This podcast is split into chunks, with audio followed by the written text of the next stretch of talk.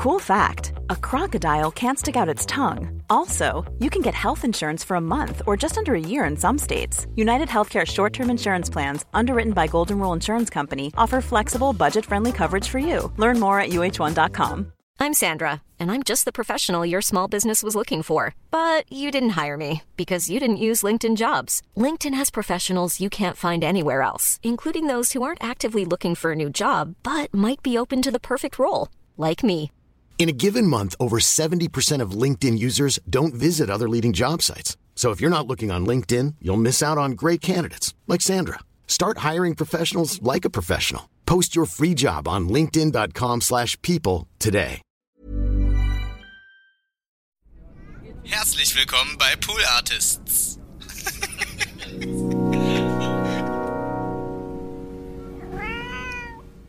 Ricarda, wir reden so viel und gerne über, über die schönste Stadt der Welt, über Köln am Rhein und äh, wie schön es da es. ist und so weiter und so fort. Aber du kommst gar nicht aus Köln. Du lebst da jetzt schon sehr lange, sehr glücklich, aber du kommst aus einer ganz, ganz anderen Stadt, aus einer ganz anderen. Aus Mordor. aus Mordor. Aus einem Schattenreich, möchte man sagen. Ja. Bahngleis, Dreiviertel. Ja, Du kommst nämlich aus, wir, wir sprechen es einfach aus an Ja. der Stelle, du kommst aus Düsseldorf. ja, daher komme ich. Du, also du bist Lass es aufgewachsen. wirken und- kurz. und- und- Ja, Habt ihr es alle verdaut? ich ja, hoffe es. Okay, ich hoffe es. gut. ja. Ich ja. hab-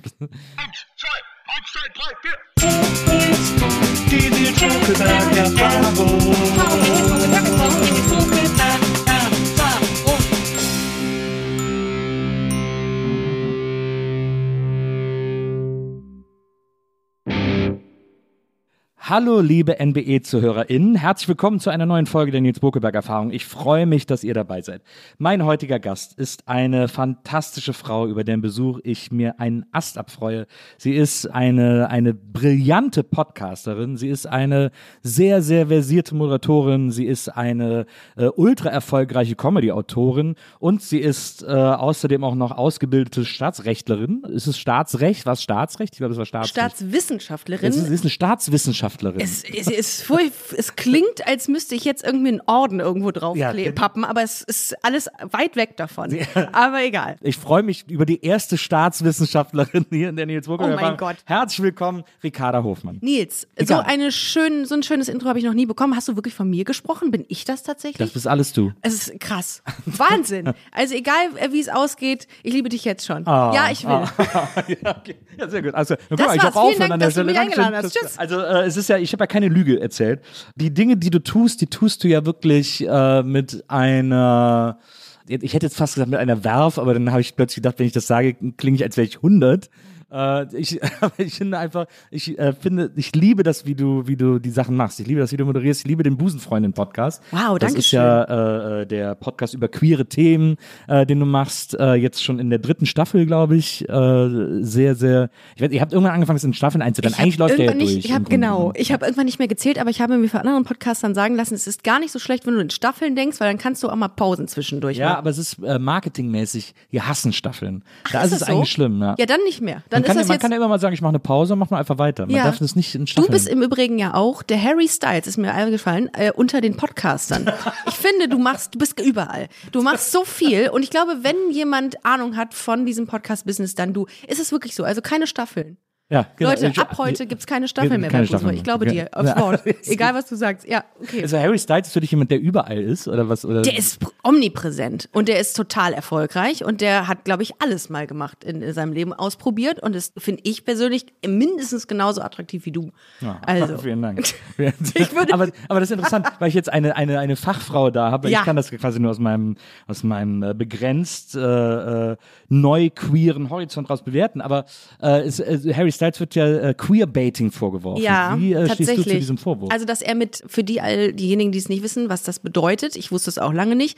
Queerbaiting ist, wenn man mit gewissen Attributen um sich wirft, um der LGBT-Community zu suggerieren, ich bin einer von euch. So, genau, ne? und weil es so ein bisschen als quasi fast schick gilt, wenn man ein bisschen progressiver wirken Ich will. finde das persönlich gar nicht schlimm. Ich finde das sogar, äh, das bricht so das Männerbild auf. Diese Ja. toxische Maskulinität, finde ich, bricht das total auf und finde ich wahnsinnig ähm, erfrischend. Finde ich schön. Ich liebe das, wenn Männer äh, Nagellack tragen. Ich bin fast immer neidisch, dass ich das nicht so gut Ich hab ganz aufgetragen schlecht habe. heute aufgetragen. Hast du's auch? Ja, Zeig mal. Hier, ganz schlecht, aber. Äh, ja, geil. Aber du hast gerade aufgetragen. gesagt, neue queere Sphäre, neue queeres Leben oder Ja, was ja, hast ja, du gerade so gesagt? Ich habe das, ich hab das quasi erst sehr spät für mich entdeckt oder nicht entdeckt, aber Dass du queer bist? Ja, aber, oder mir eingestanden wahrscheinlich eher. Äh, Und das habe ich erst äh, so wie dieses dieses äh, im hohen Alter Late äh, out of the closet kommen sozusagen. Ja, Äh, das ist das war bei mir auch so und das ist jetzt irgendwie ich weiß ich nicht, kann ich jetzt nicht sagen zwei drei Jahre oder so erst dass ich das so, sozusagen auch Als, darf ich sage. dich fragen, als was du dich definierst, persönlich? Ich, es gibt ja dieses Label Pan, Ja. das finde ich aber ein bisschen, also eigentlich ist es das am ehesten, das bedeutet,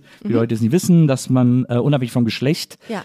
äh, präferiert und liebt Ja. und so, aber ich tue mich so schwer damit, weil ich finde es so ein bisschen, ich finde alles, was man so erklären muss, so leicht uncool sozusagen. Ja. Deswegen, also eigentlich ist es natürlich unterm B-Umbrella und dann sagt man am Ende wahrscheinlich einfach B, weil es irgendwie am einfachsten ist. Mhm. Ja, es, wir müssen immer noch irgendwelche Schubladen denken, ist nach wie vor immer noch en vogue, also weil es Leute nicht verstehen, eine Orientierung brauchen, was ich auch verstehe. Aber manchmal ist es auch egal.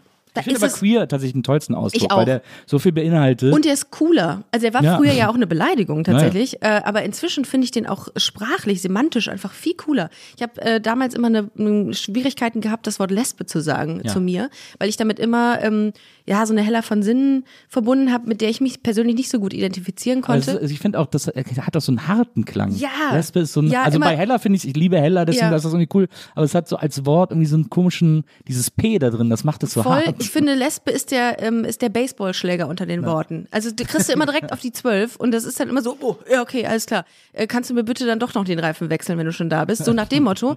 Und klar, Hella von Sinnen hat sehr viel gemacht für die Community, aber Ja. ich konnte mich damals mit diesem Bild nicht so identifizieren habe gesagt, okay, dann das bin ich ja nicht. Was, was, was dann? Mhm. Und es gab ja nichts und ja, und darum finde ich queer den besten Begriff. Ja, gut. Das ist so, da kann sich auch jeder irgendwie was drunter vorstellen, auch nichts. Das Ja, weil ich was ich daran so gut finde, ist, dass es eben so, also weil wenn ich jetzt sage, ich bin Pan oder Mhm. Bi oder so, dann geht's eben um meine Präferenzen, Mhm. um meine sexuellen Präferenzen. Aber wenn ich sage, ich bin queer, dann da steckt für mich noch mehr drin. Also auch sozusagen das Hinterfragen meiner eigenen Identität Voll. und so weiter und so fort. Und weißt du, was ich auch in der letzten Zeit denke, dass queer gar keine unbedingt eine Orientierung, eine sexuelle Orientierung ist, sondern eine Haltung. Genau. Ich finde, das ist eine Haltung, weil es irgendwie inzwischen auch so, es ist so, es hinterfragt so diese Binarität und dieses Heteronormative. Mhm. Wer queer ist, der muss nicht zwangsläufig homosexuell sein, sondern Mhm. der sagt einfach, es gibt mehr als zwei Geschlechter. So. Und das ist eine Haltung. Und das finde ich, habe ich gelesen, fand das so geil, habe gedacht, ja, so sehe ich das auch. Darum finde ich das, aber ich finde es richtig schön. Ich finde es richtig schön, dass du das äh, so für dich festgestellt hast. Ja, ich auch. Das ist, war auch ein aufregender Prozess. Ich habe jetzt auch Mega. nie, ich habe dann auch nie so ein großes Outing gemacht. Ich habe das manchmal Ja. so überlegt, soll ich das, muss ich das irgendwo ankündigen oder gibt es eine Stelle, zu der ich gehen muss und, und mich eintragen muss oder so. Genau. Aber ich habe dann auch, ich habe dann gesagt, ich erzähl's ab, heute, Mhm. ab heute halt, wenn man mich fragt und dann und das muss quasi reichen als als. Aber äh, hast du nicht tr trotzdem eigentlich so ein bisschen Struggle gehabt? Weil wenn man das, also ohne es böse zu meinen, so spät merkt, Ja. und dann hat man ja auch lange in einer anderen, also hat man ja mit einem anderen Mindset gelebt Absolut. eigentlich, Ja, ne? ja, absolut. Und das ist doch auch verbunden da mit einem Struggle, mit einem Inneren, ja, oder? Ja, ja, total. Also Krass. das war auch, das war auch weird äh, in Zeiten und das war manchmal auch irgendwie, ist halt auch viel mit Selbstverleugnung zu tun dann natürlich. Oh ja. Gibt's dann auch immer Ja. wieder diese Momente, wo man irgendwie denkt, so, oh nee, also das, das ganze, dieses ganze Programm irgendwie. Und dann habe ich eine Therapie gemacht, eigentlich aus anderen Gründen und dann kam das aber als Thema immer wieder auf. Uh. Und dann habe ich auch noch Maria kennengelernt, die irgendwie sehr offen Mhm. diesem ganzen Themenkomplex gegenüber auch war und mich auch sehr ermutigt hat und so. Und dann kam das irgendwie so alles zusammen, dass ich gesagt habe, so, dann kann ich das ja jetzt, kann ich das jetzt auch einfach leben. Hervorragend. So muss das sein. Und es muss auch nicht immer mit äh, wehenden Fahnen irgendwie kommuniziert auch. werden. Wenn man da keinen Bock drauf hat, dann soll man das auch nicht machen. Also, weil es gibt viele, die irgendwie sagen, okay, wie sage ich das jetzt der Welt? Und sage ich, du musst es nicht tun. Wenn du dich, wenn du das willst, dann tu es, aber du musst es nicht tun. Ja. So. Es gibt ja auch sowas, und das kann ich auch total nachvollziehen, das hört man auch immer wieder von Leuten, die so ein, die haben quasi so eine Art Queer Imposter Angst. Also die haben Angst, dass sie sozusagen nicht queer genug sind, um sich offiziell queer zu nennen oder nicht queer genug sind, um zu einer Ja. queeren Community zu gehören und so, weil sie das Gefühl haben, sie, das würde jetzt so wirken, als würden sie sich da reindrängen oder als würden sie da einen Platz einnehmen, der ihnen nicht zusteht oder so. Das finde das kann ich zum Beispiel auch total nachvollziehen. Queer. Imposter finde ich ja auch geil, der Begriff. Äh, ja, ich glaube, insbesondere ist das tatsächlich auch in der lesbischen Community so. Ähm, zumindest habe ich die Erfahrung gemacht, dass mir gesagt wurde, du, du bist doch gar nicht lesbisch, du hast doch lange Haare. Äh, aber, und du bist doch, äh, wieso, du, du bist lesbisch, so siehst du gar nicht aus. Das habe ich mehrfach gehört und dachte mir Wirklich? so, okay, dann habe ich das auch, dann habe ich das nach dieser Aussage auch hinterfragt. Und das ist auch, glaube ich, so ein Ding gewesen. Das hatte ich dann auch. Ja. Krass.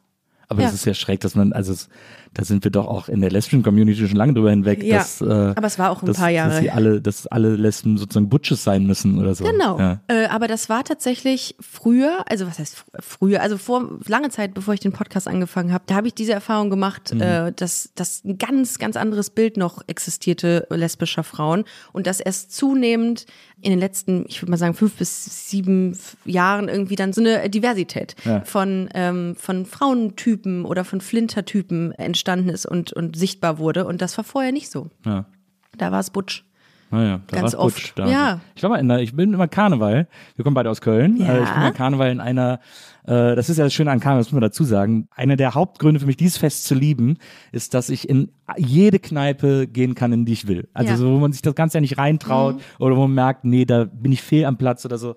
Äh, an Karneval kann man überall rein. Und ich habe mal den Nachmittag meines Lebens an Karneval vor ist jetzt aber auch schon Ewigkeit näher, zu einer Zeit, als man tatsächlich auch noch gedacht hat, äh, alle, alle Lesben wären Butches, also so äh, 20 Jahre her oder so, bin ich in einer Kneipe gelandet, in der nur Butches waren. Da waren, standen irgendwie 20 Butches am Tresen. Das war irgendwo auf der Friesenstraße oder so, also Ewigkeiten her. Du, du hast gerade so ein Nachdenken. Ja, ich überlege gerade, es gibt eine, eine Kneipe, die damals existierte, sehr lange, äh, Blue Lounge. Kann sein. Äh, War Ja. die auf der Friesenstraße? Nee, Das- das die war woanders. Aber Also, egal. also es war auf jeden Fall auf der Friesenstraße Mhm, ja. und da standen 20 Butches am Tresen. Da war auch sonst nichts los in dem Laden. Da standen nur die 20. und dann sind wir da rein mit einer Gruppe von fünf, sechs Jungs oder so und haben irgendwie für alle Kölsch bestellt. Und dann haben wir da eine Polonaise durch den Laden gemacht und hatten den Spaß unseres Lebens. Das war echt super, super ja, gut. das ist ja auch ein Vorurteil, das äh, Lesben gegenüber immer wieder gedroppt wird.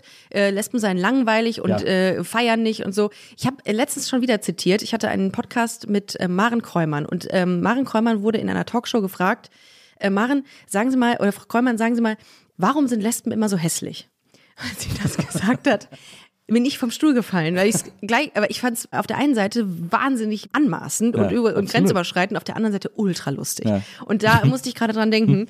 Und das stimmt ja gar nicht. Das ist ja Naja, völlig absolut. äh, falsch. Absolut. Äh, das, und ich habe auch das, das Vorurteil mal gehört, dass Lesben sehr langweilig seien. Und das auch das Wurst. Ja, also Ja. es ist auch wirklich, das hat auch tatsächlich nichts mit der Persona zu tun. Null, null. Äh, ich war auch mal, ich war mal in so einer Lesben-Disco in so einem Club in Köln, da hinten, äh, auch an Karneval. Der war so, ich weiß gar nicht, ob es hier noch gibt, so ein Kellerclub in der, ich glaube, Matthiasstraße, ähm, also da beim, Das war, das, Entschuldigung, ich esse gerade Lounge. Haribo. Ja, das, war- das war die Blue, das kann sein. War, war das die Blue Lounge? Das ist die Blue Lounge Ja. gewesen. Genau. Ja, da war ich mal drin an Karneval. So. Hab gefeiert. Hat, äh? Mhm. hat eine wahnsinnig tolle Frau mit mir getanzt. Und dann äh, sagt die so, so, und du bleibst heute bei mir. Und dann habe ich gesagt, ist doch, ist doch Kappes, du kannst doch gar nichts mit mir anfangen. Ist doch Kappes. Hat sie gesagt, bei dir mache ich heute eine Ausnahme. Das habe ich jetzt gelernt, heißt Straight Panic. Wenn man äh, jemanden trifft, bei dem man sagt, bei dem mache ich eine Ausnahme, heißt Straight Das Panic. wieso denn Straight Panic? Weil es offenbar so ist, dass diese Menschen, die das sagen, dann plötzlich eine Angst kriegen, straight zu sein. Ah, Es gibt für alles einen Begriff, Nils. Aber ich bin ja auch offen für alles. schien mir aber keine große Angst zu haben, muss ich ehrlicherweise, muss ich ehrlicherweise sagen. Aber es war schön. Ich, ich liebe einfach äh, Karneval, gerade queerer Karneval äh, ist auch immer eine große Freude. Ich gehe, wie, wie gesagt, wir haben gerade eben kurz schon gesprochen, bevor es losging. Ich gehe auch gerne ins Kattwinkel, eine queere Kneipe äh, im Herzen Kölns, wo man ganz wundervollen Karneval feiern kann. Also queerer Karneval ist auch mit der beste Karneval, möchte ich sagen, an dieser Stelle. Da wird noch ordentlich gefeiert. Ich liebe Karneval. Ich verpasse es leider dieses Jahr. Ich bin im Urlaub, aber mh, ja, mir tut's auch leid. Es ging nicht anders. Mh, Ich werde aus, äh, wo bin ich denn? Vietnam. Südvietnam werde ich winken und Keine, äh, keine Karnevalshochburg, muss man sagen. Nee, nicht so ganz. Also, da wird dir- dir schunkelt, glaube ich. äh, wobei, das mache ich dann alleine mit mir. Äh, und das da blutet mir so ein bisschen das Herz dieses Jahr. Kann ich gut verstehen. Aber gut, also wenn ich dann am nächsten Tag von allen wieder äh, die Info kriege, was für einen schlimmen Kater die haben, dann bin ich doch fast, fast ein bisschen froh, dann am, am Strand zu liegen. Klar. Naja, Äh, Red dir das nur schön. ich mache das schon schön. Ja, es geht nicht anders. Ich weiß, halt, weiß nicht, wie ich das überleben soll.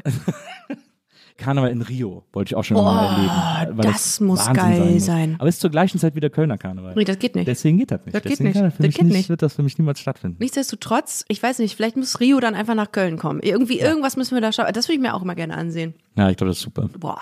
Warst du schon mal äh, in äh, Portugal, wollte ich gerade sagen, in Brasilien? Nee, noch nicht. Du? Nee, aber das, das auch, steht auf meiner Bucketlist auf jeden Fall. Ich hatte zuletzt äh, Christina Del Rego hier. Äh, die Hm, ja, Die ist Grüße. Mhm. ja Brasilianerin. Und die hat so ein bisschen davon erzählt, wie es da so ist und so. Und das hat sich schon sehr, sehr. Äh, Habe ich auch letztens kennengelernt. Die ist Äh. Christina, äh, War die auch mal bei dir? Nee, noch nicht, aber jetzt, wo du sagst, liebe Christina, falls du das hören solltest, äh, du bist herzlichst eingeladen. Unbedingt. Sehr Übrigens, äh, das fand ich so schön, hatte ich in mehreren Interviews mit dir gelesen äh, und gehört. Ich weiß nicht, ob es mittlerweile sich geändert hat, aber du hast ganz oft erzählt, dass du dir wünschst, dass Barbara Schöneberger mal zu Ja. im Podcast kommt. Ist, Ja. War sie mittlerweile da? Nein. Und bei mir sagt sie auch immer ab. Sie sagt, So. sie macht keine Podcasts. Und Ja, aber, aber selber die ganze Zeit hier mit den Waffeln einer Frau den Podcast mag. So, äh, also da sind jetzt äh, hast du zwei Leute, liebe Ja. Barbara, die äh, mit dir mal eine Podcast-Folge. Und das sind, wir sind nicht irgendwer. Wir würden auch ein Doppelinterview machen. Ein NBE Busenfreundin Special So. Interview mit Barbara Schöneberger. Und hier auch wieder eine Einladung, geht raus. Und jetzt, nachdem das Magazin leider eingestellt wurde, Ja. ich habe heute Morgen äh, was dazu gelesen, hast du ja auch ein bisschen mehr Zeit. Absolut. Keine Shootings mehr. Man sieht ja dann, wie sie diese Fotoshootings dafür macht. Und so. Die muss auch nicht kein Editorial mehr machen, keine Texte la- abnehmen. Barbara, ist ja es ist, es ist nicht langweilig mit uns. Das, das können wir dir garantieren. Mit Ja. 100 Prozent. Und wenn es langweilig sein sollte, dann wird es nicht halt ausgestrahlt. So einfach ist das. ja, es ist wirklich, also äh, Barbara, äh, Barbara Schöneberger, das muss wirklich passieren. Ja, und es ist auch einfach, ich glaube, sie ist einfach wirklich sehr unterhaltsam. Und ich Glaub glaube, ich da, das, das macht Spaß. Es könnte natürlich sein, dass sie jetzt zusagt, uns beiden, und dann extra langweilig in der Sendung dann ist. Das schafft die nicht. Da, da wette ich gegen. Ja, glaub da auch. ich, selbst die langweiligste Barbara Schöneberger wird es schaffen, unterhaltsam zu sein. Ich muss immer. Was es, magst du denn an ihr so? ich, äh, ich finde, die hat etwas, das meine Mutter immer Mutterwitz nennt. Äh, ich finde, die freut bringt sie von, ich finde, die, ja, ich finde, die bringt von, bringt von Haus aus so einen Humor und eine Scheißegalhaltung mit, Ja, die finde ich ich auch gut. liebe, die Ja. ich wahnsinnig lustig finde. Es ist so ein, die hat so Funny Bones Genau, einfach. gerade in Talks finde ich die äh, finde ich die ganz fantastisch und es gibt eine ich habe eine Szene von ihr seit damals eingebrannt in meinem in meinem Kopfkino. Sie hatte mal eine Sendung gemacht, eine ihrer ersten Sendungen, äh, das war Blondes Gift. Mhm. Das war so eine Sendung, die lief irgendwie so, ich weiß gar nicht, erst lief die auf so einem ganz komischen Sender, den es nur kurz gab. Und dann lief es, glaube ich, noch eine Zeit lang im dritten, wenn mich nicht alles täuscht. Aber es war am Anfang, hieß es irgendwie Sun TV oder so ähnlich. Das Oh war so ein Sender. Ja. Der hatte dann so drei, der hat sich drei junge Leute eingekauft. Das war Barbara, das war Max von Thun hatte dann eine Sendung und noch irgendwer, weiß ich nicht mehr, aber so. Und da war eben Blondes Gift, war eine dieser, dieser drei Sendungen, die da liefen. Und zwischen, du guckst manchmal so überlegen. Ich überlege dann, gerade, dann, welcher Sender abbrechen das soll. war. Ja, der hieß irgendwie so ähnlich wie Sun TV. Oder lässt so. sich davon nicht über nicht, nicht irritieren. Ich über, guck manchmal irgendwie weird durch die Nee, nee, Gegend. das, das, Das ist ist gar weird. Ich will doch nicht dich da irgendwie ich äh, überdenk gerade- verlieren im, im, im Denkprozess. Ich äh, bin, ich bin dabei, äh, gerade nochmal rauszufinden auf die Schnelle, welcher Sender das war. Aber ich- TM5, irgendwie sowas, irgendwas Blaues, neun, Scheiße hoch neun, habe ich mal, weil gab's noch. TM3. hieß der. TM3. TM3, war Nee, das ist der aber das kann nicht- Frauensender. das kann war der Frauensender. Six ist der. Aber Ja, Six, also Six ging aus TM3 hervor. Ach, guck an. Ja. Ja. TM3 war der erste Frauensender. Da hatte zum Beispiel Jasmin Gerard ihre erste Sendung. Wer ist denn das nochmal? Jasmin Gerard ist jetzt eine Schauspielerin, die hatte damals eben auf TM3 ihre erste Mhm. Ach so, Sendung. okay. War dann auch Moderatorin, hat auch Bravo TV eine Zeit lang gemacht. Es klingelt. Ja. Und jetzt ist sie äh, vor allem Schauspielerin. So, und bei diesem Blondes Gift, da gab es dann eine Folge, da war dann eine Moderatorin von Giga zu Gast. Damals gab es noch Giga TV. Ja, das weiß ich. noch. Ähm, und da waren ja auch zehn Moderatoren oder so. Die meisten von denen sind jetzt mittlerweile die Rocket Beans, aber dann gab es noch so zwei, drei andere, vor allem die Frauen. Keine von den Frauen durfte mit zu den Rocket Beans. Verschiedene, verschiedene Moderatorinnen daraus hervorgegangen. Und ich weiß leider nicht mehr, welche das war, aber es war eine dieser, dieser Giga-Moderatoren bei ihr. Und die ganze Sendung war charmant, wie immer, irgendwie ganz witzig und so machen ja dann auch Spielchen, auch so ein bisschen Quatsch so. Und dann war so Talk und dann sagt äh, Barbara zu, äh, zu diesem Gast, zu dieser Frau, ja, ich habe auch gehört hier, das hat mir der Redaktion erzählt, dass du super gut Willi nachmachen kannst von der Biene Maya, den, den besten Freund von Willi. Die so, ja, das in der Redaktion sagen das alle und so. Und dann sagt Barbara Schöneberger, mach doch mal. Und dann macht sie das sofort, Maya, Maya und so. Und dann kriegt Barbara Schöneberger einen absoluten Lachkrampf in der Sendung. Und die, diese Moderatorin denkt halt so, weil sie es halt so witzig macht. Und dann sagt Barbara Schöneberger, das klingt überhaupt nicht wie Willi. Die verarschen dich alle seit Monaten. Das, Und das es hat mag ich. wirklich gar nicht so geklungen. Das war so eine lustige Szene. Die ist mir bis ist das heute, habe ich die trage ich in meinem Herzen. in dem Moment dann diese Si- Situation zu brechen, es wäre aber auch total unlustig, wenn sie sagen würde, stimmt, Ja. klingt so. Ey, Darum ist das alles vollkommen richtig, in dem Moment zu sagen, komm, Ja. lieber ehrlich sein.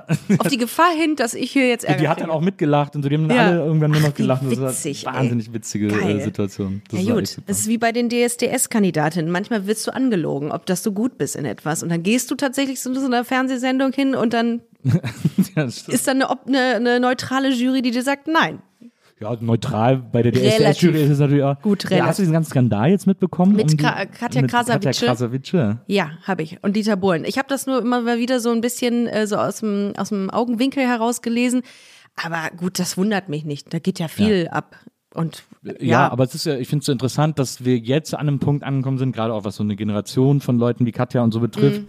Die keinen Bock mehr haben, sich so einen Scheiß, so einen Scheiß auch mitzumachen und da Ja. irgendwie so zu tun, als wäre alles cool und so. Ja, und das, so öffentlich ging machen. auch zu weit einfach. Also es gibt auch einfach Grenzen, die dann auch ein Pop-Titan überschreitet. Und dann sollte man auch wirklich auch einfach sagen, nee, vielleicht ist es auch einfach vorbei. Vielleicht ist seine Zeit auch einfach bei DSDS vorbei. Vielleicht ist DSDS an sich auch vorbei. Das glaube ich auch. Ich finde es sau unattraktiv, Menschen bloßzustellen im Fernsehen. Ich finde ähm, Formate geil, wo, wo, wo es mit, mit einer Menschlichkeit einhergeht, wo man zeigt, was, was toll ist, was, was positiv ist. Ich bin, ich bin satt, irgendwie Negativität zu sehen. Ich was, weiß, ist denn, was ist denn so ein Format, das dir da spontan einfällt, das so positiv ist? ich finde Dokumentation, ich gucke in letzter Zeit sehr viele Reisedokumentationen, das ist sehr positiv. Über Vietnam? Über oder? Vietnam, ja.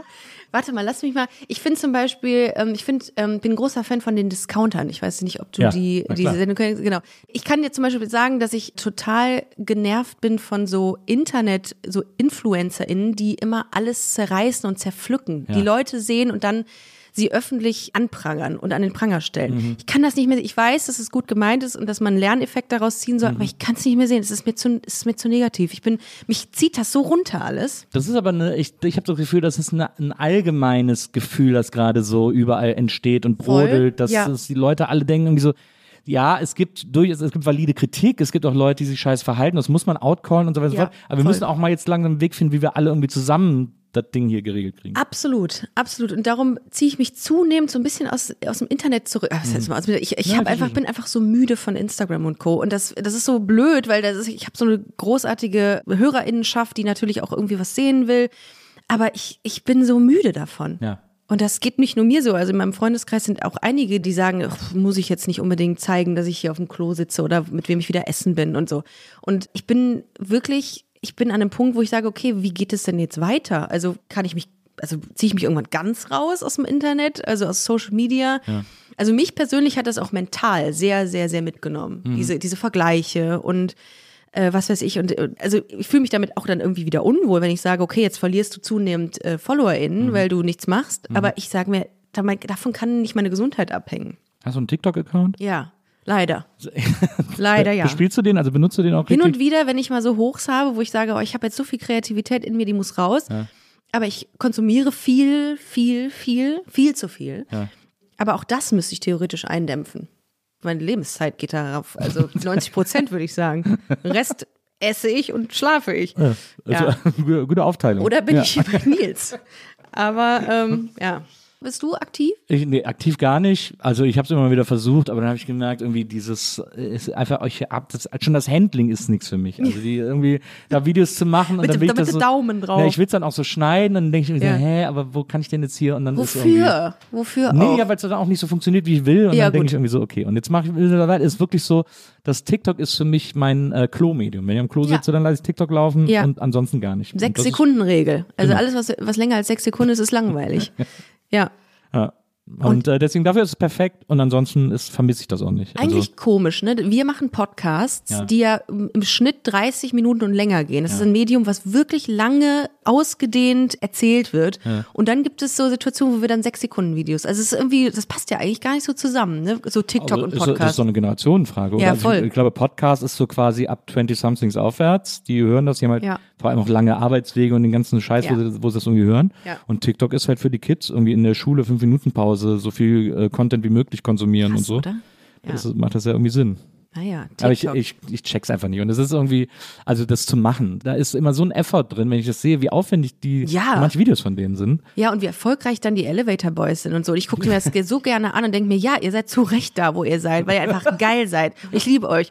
Und ich glaube, ich würde gerne nochmal meine Sexualität ändern, um euch, um euch, um euch einfach um ein Fangirl zu euch zu sein. Aber es, es- die sind natürlich, die, haben- die haben vor allem die Attraktivität der Jugend, bringen die natürlich mit. Dieses, dieses schöne, das ist so toll, so junge Leute, wo man so Wow. richtig merkt, da müssen sich auch noch gar nicht viele Gedanken gemacht werden. Irgendwie. Das ist sehr attraktiv. Ja, und die, die prägen auch ein, ein, ein Männerbild, finde ich. Ja. Und das ist so schön. Das gucke ich mir gerne an. Ist wie bei Harry Styles. Das ist ja auch die gleiche Generation, die gerade so schön Seiten zeigen, die so non-gender-konform sind, was ich liebe, ja, wirklich. ja.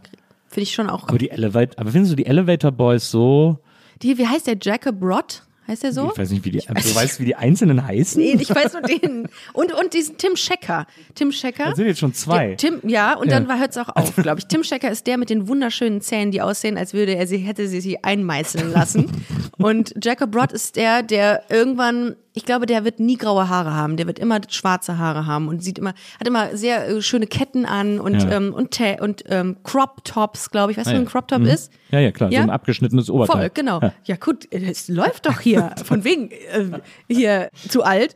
Und ja, äh, Crop Tops hatten wir auch schon in den 80ern. Deswegen. Stimmt. Also- die sind einfach nur wiedergekommen. Ja, klar. Hattest du auch Buffalos? Wow, wir, switchen Ich hatte hier zu wieder. Viva-Zeiten Buffalos, als ich äh, mit 17 bei Viva angefangen habe. Du hast bei Viva stimmt, das habe ich auch Äh, gelesen. 93 war das ja. Äh, da hab ich Wie ja da geil ist das angefangen. eigentlich? Und war ja einer der ersten drei Moderatoren. Und da. Nils, ich habe Fragen. Ja, du kannst mich alles fragen, aber da hab ich, äh, hatten wir so ein, äh, ein Styling eben, die uns immer ausgestattet haben mit Klamotten. Wir hatten noch immer einen vollen Schrank. Du bist zur Aufzeichnung hattest wieder neue Klamotten im Schrank. Du hattest einen eigenen Schrank, der immer voll war mit neuen Oh Klamotten. mein Gott. Und da waren immer so ein, wie so ein Engelschor bitte Total, einblenden ja, jetzt. Total. Und da mich. waren immer Buffalos, dann immer neue Buffalos mit, so- mit so 20 Zentimeter, 30 Zentimeter Plateausohlen und Wir so. Und die habe ich immer reden getragen. von einer Zeit äh, 90er dann, ne? 93. 93. 93, 94. Also 93. jetzt dieses Jahr ist 30 Jahre Viva. Ende des Jahres. Ich liebe Viva, ich liebe MTV, ich habe alle Musiksender geliebt. Das war für mich der Inbegriff von Musik. Da hat man noch, da hat man sich gefreut auf Musik, wenn man wusste, es kommt irgendwann ein neues Musikvideo raus. Hier der Release von, keine Ahnung, Blümchen, neues Song. Ich war großer Blümchen-Fan. Was ist dein, was ist dein liebster Blümchensong? Es ist vorbei. Ja. Das war jetzt zum, und ich bin wieder hier. Mhm. Ja. Also Blümchen war dann auch öfter da. Du hast auch, du hast Jasmin Wagner natürlich auch Natürlich. getroffen. Aber mein Lieblingssong war Eisblumen aus Eifersucht. Eisblumen, Hängen an meinem Fenster. Äh, Jede Nacht Zack. lieg ich wach und ich sehe Gespenster. So. Okay, wow. Ich wusste nicht, dass ich das noch Ich war großer weiß. Blümchen-Fan. Aber Gib mir noch Zeit ist natürlich Gib mir fantastisch. noch Zeit. Und da war eine harte Message hinter, ne? Nämlich äh, nicht jemanden zum Sex zu drängen. Also Natürlich. das war schon richtig gut. Ein kleines bisschen nur. Gib mir ein Küsschen und dann geh Geh bitte wieder heim. heim. Lass mich bitte allein. Heute Nacht bin ich noch nicht so weit. Bitte gib mir noch Zeit. Da gab es ja später dann Deeper die, die, Shit. da gab's ja die härtere Version Ja, von. ja, das war dann. Sam Jonah. Kennen Sie sich an Sam Jonah erinnern? Ja. Deutschsprachige Girlgroup. Ja, wird klar. es heute passieren? Wird was laufen zwischen ihm und mir? Wird es so wie alle erzählen? Oder werde ich mich voll blamieren? Die waren super. Warte, ich habe keine Melodie dazu, aber der Text, der Ja, kommt Summer mir irgendwie Jonah waren bekannt. geil. Summer Jonah, war die nicht, äh, war das nicht Produkt einer Casting-Show? nee, ne? Das nee, gab's noch nicht. Weißt du, erinnerst du dich an die erste Popstar-Staffel dann? Ja klar, No Angels. Ja, und da habe ich letztens das, einen Clip gesehen dazu, wie sie das erste Mal Daylight in Your Eyes gehört und vorgespielt bekommen Ja. haben. Total toll. War auch wirklich die beste Staffel ever. Ja. Danach ist es den Bach runtergegangen. Luca Pagadi, was hatten wir noch? Ja gut, danach kam noch Roses, Over- das war noch okay. Overground Roses war noch so, War zweite ja. Staffel, genau. Aber dann wurde es natürlich ganz schnell sehr albern. Also man's Pagadi nicht mehr. war super weirde Staffel, muss man ehrlicherweise sagen. Overground. Overground und wie hieß die Frauenband? Das waren dann zwei Bands. Das waren noch dann Overground und hier mit der blonden Tänzerin, die war, äh, die war super. Room 2012, das war auch ganz furchtbar. Queensberry. Queensberry, genau. Ja, oh, Genau, das, die hatten, einen, die hatten einen geilen Song, Hot Summer. Obwohl, ne, Queensberry war, glaube ich, auch nochmal eine Einzelstaffel. Ich glaube, Overground, ich glaube, aber eine, die bei der Band in der Overground-Staffel war, war dann noch bei Queensberry. Aber ich Ah. weiß, dass bei der Overground-Staffel haben dann Overground auch gewonnen, aber die sind quasi, die, die Idee der Staffel war, dass die ganze Zeit eine Girl-Group gegen eine Boy-Group antritt. ah, okay. Und dann war Ja, äh, Girls gegen Overground, Boys. genau, dann war Overground die Gewinnerband, sozusagen die Boygroup. Aber da gab es dann, glaube ich, auch noch eine, eine Girl Group. Aber, aber Queensberry, eine von Queensberry war in dieser Overground Boygroup. Ja, und ich, war, ich habe noch einen Song im Ohr von Queensberry. Und das, der war auch ganz gut, aber nicht im, nichts im Vergleich zu, zu No Angels Ja, natürlich. Aber Queensberry war ja äh, Gabby auch noch, die war ja immer sehr witzig. Nee, das sagt mir Da gar nicht, die sagt mir gar ja. nichts mehr. Ich hatte letztens lustigerweise Eloy de Jong im Podcast ähm, ich von gehört. Caught in the Act. Ja. Warst du, Ja. äh, warst du, du hast auch erzählt, du hättest einen Cotton Egg Poster an der Wand gehabt. Ja. Aber weil man das so hatte oder warst du auch Fan? Nee, es hat, weil man es so hatte. Ja. Ich war nicht so der Fan. Wer war so deine liebste Boygroup? In Sync. Und ich war da sehr alleine.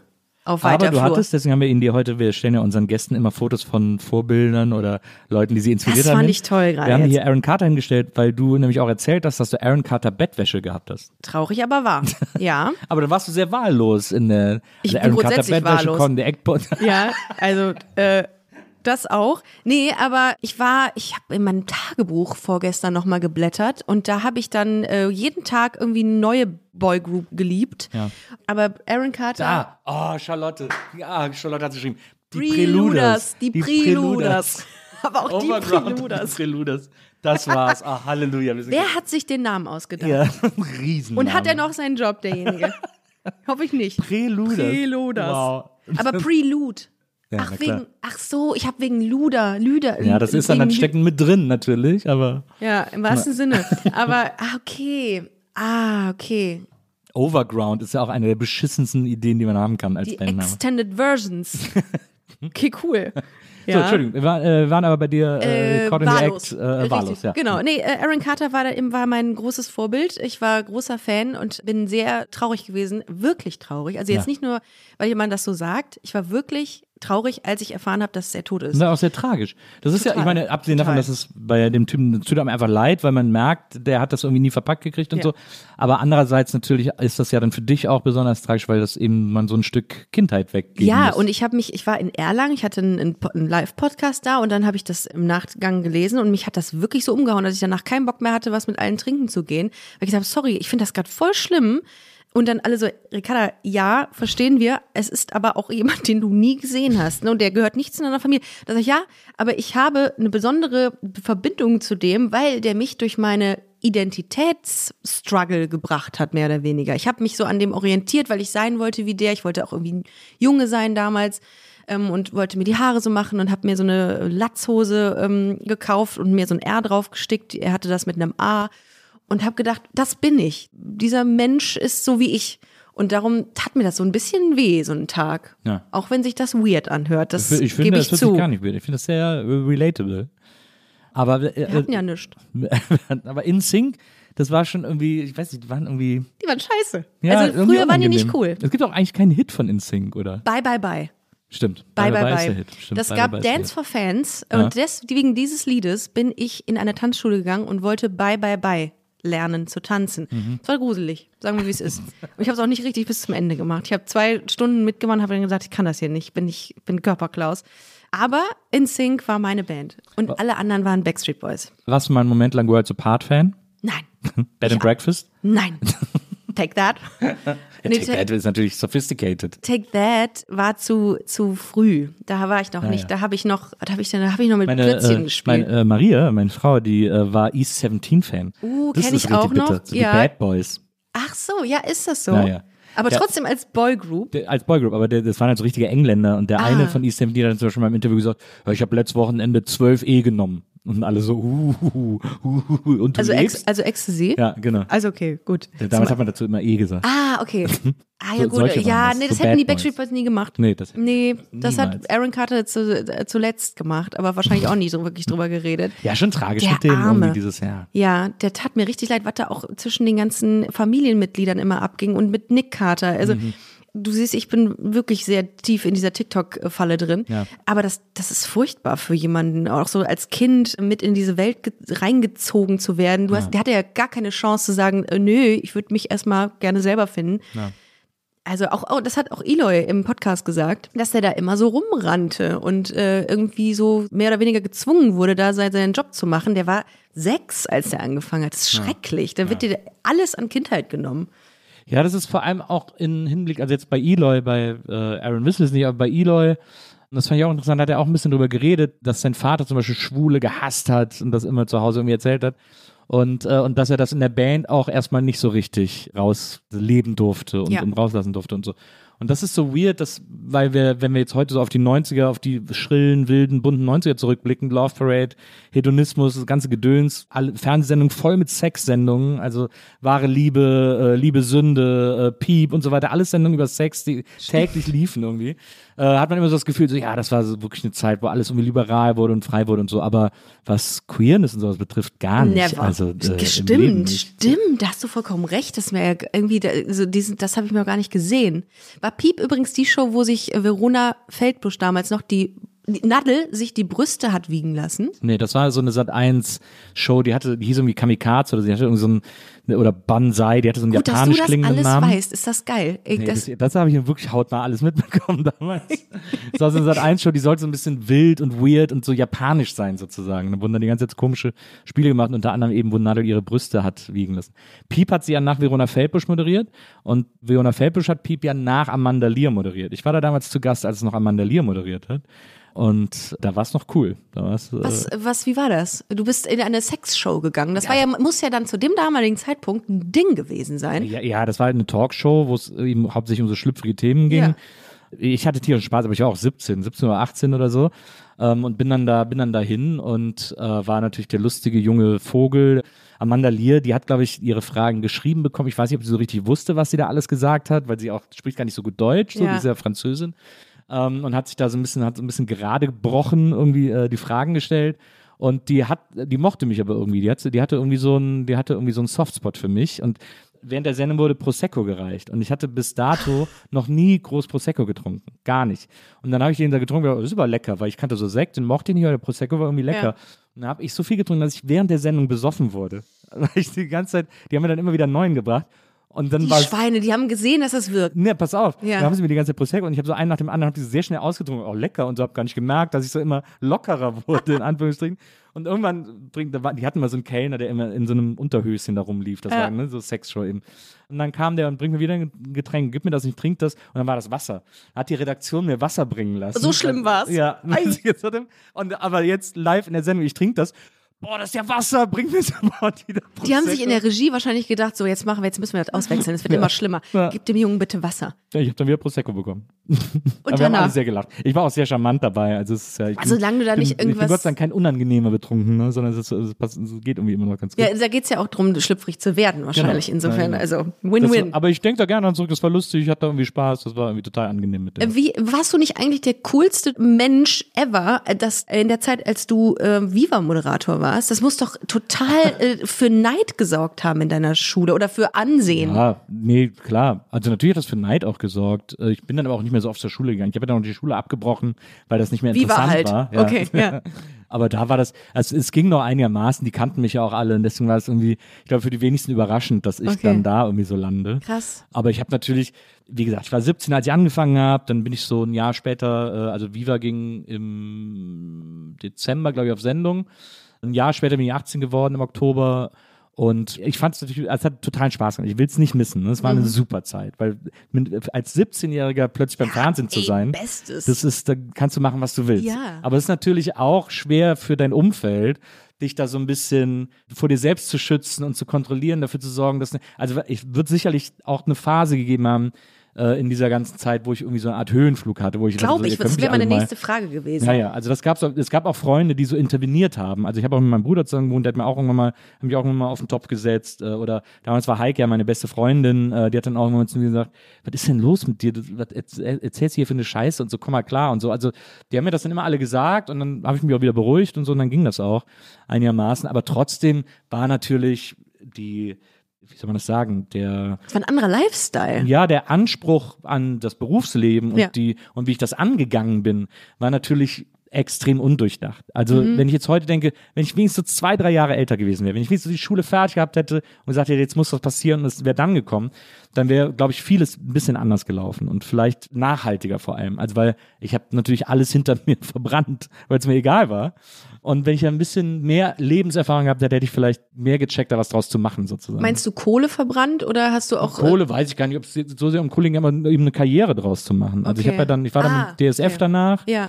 Das hat auch totalen Spaß gemacht. Ja. Äh, war ich auch noch quasi genauso lange wie Viva, auch vier Jahre. Aber das hat natürlich überhaupt keiner mehr geguckt. Also es nimmt ja keiner wahr, eine Fun-Sportsendung im DSF, egal wie gut die war oder wie viel Spaß die gemacht hat.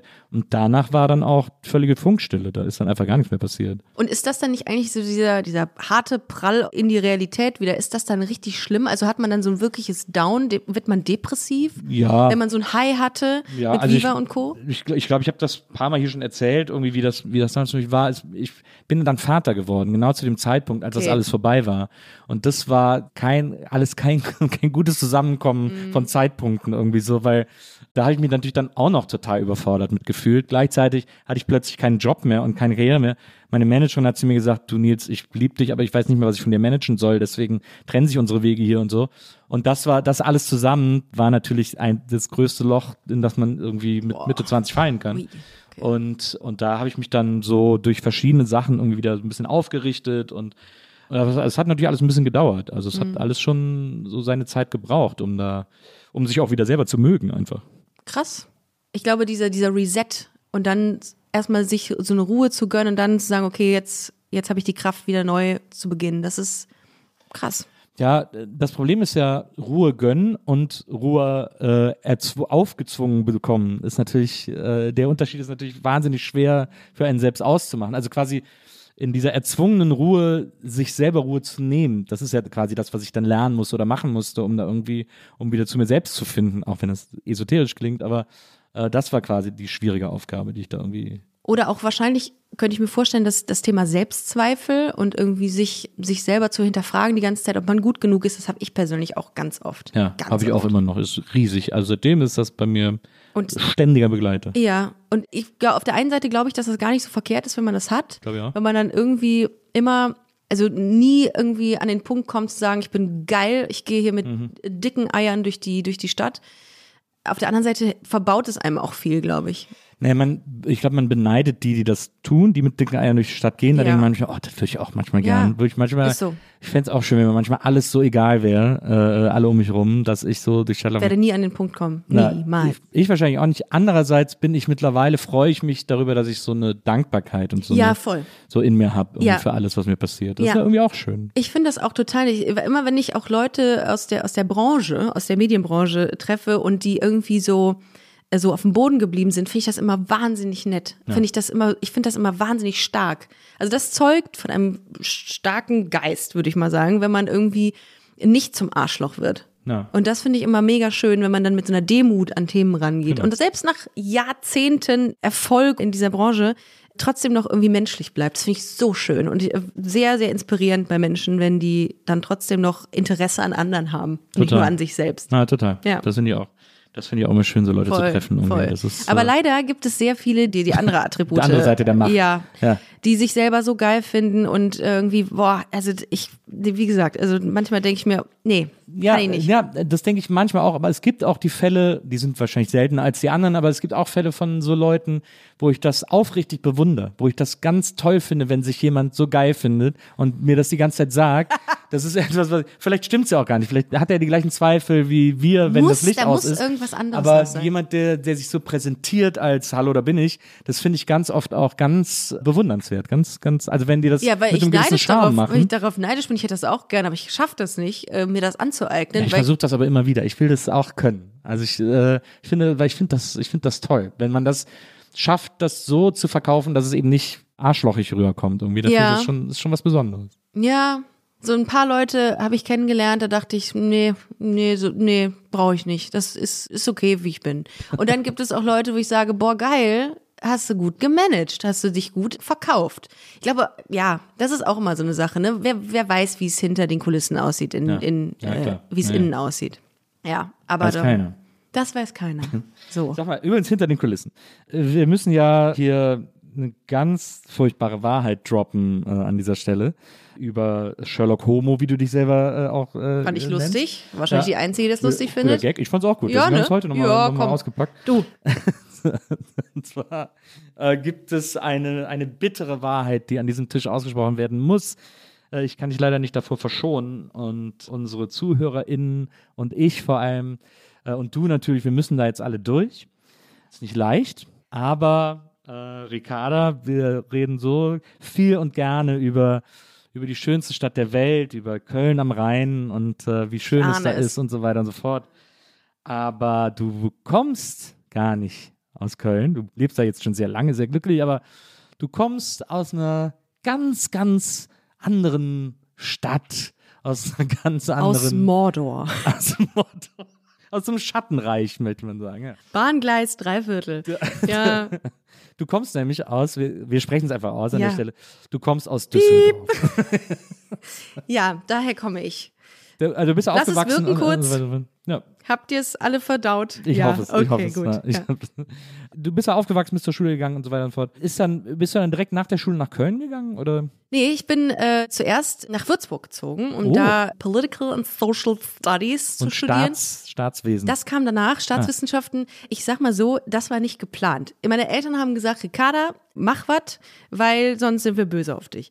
Und dann habe ich gesagt, ja, okay, dann nehme ich jetzt irgendwas, was kein NC hat, weil meiner zu schlecht war. Und dann habe ich, das war ein neuer Studiengang, der gerade irgendwie angefangen hat. Und habe ich gesagt, komm, egal. bist, du, bist du Einzelkind? ja. Ja. Ja. Oh, ja. ja. Und gleich die traurige Stimme aufgelegt. Absolut, ja. Und die kleine Violine spielt auch im Hintergrund, falls ihr hörst.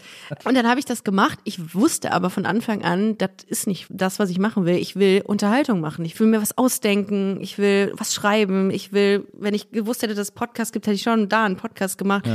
Ich habe das gemacht, weil ich meinen Eltern Gefallen tun wollte. Und da habe ich sechs Jahre verloren durch meine Eltern.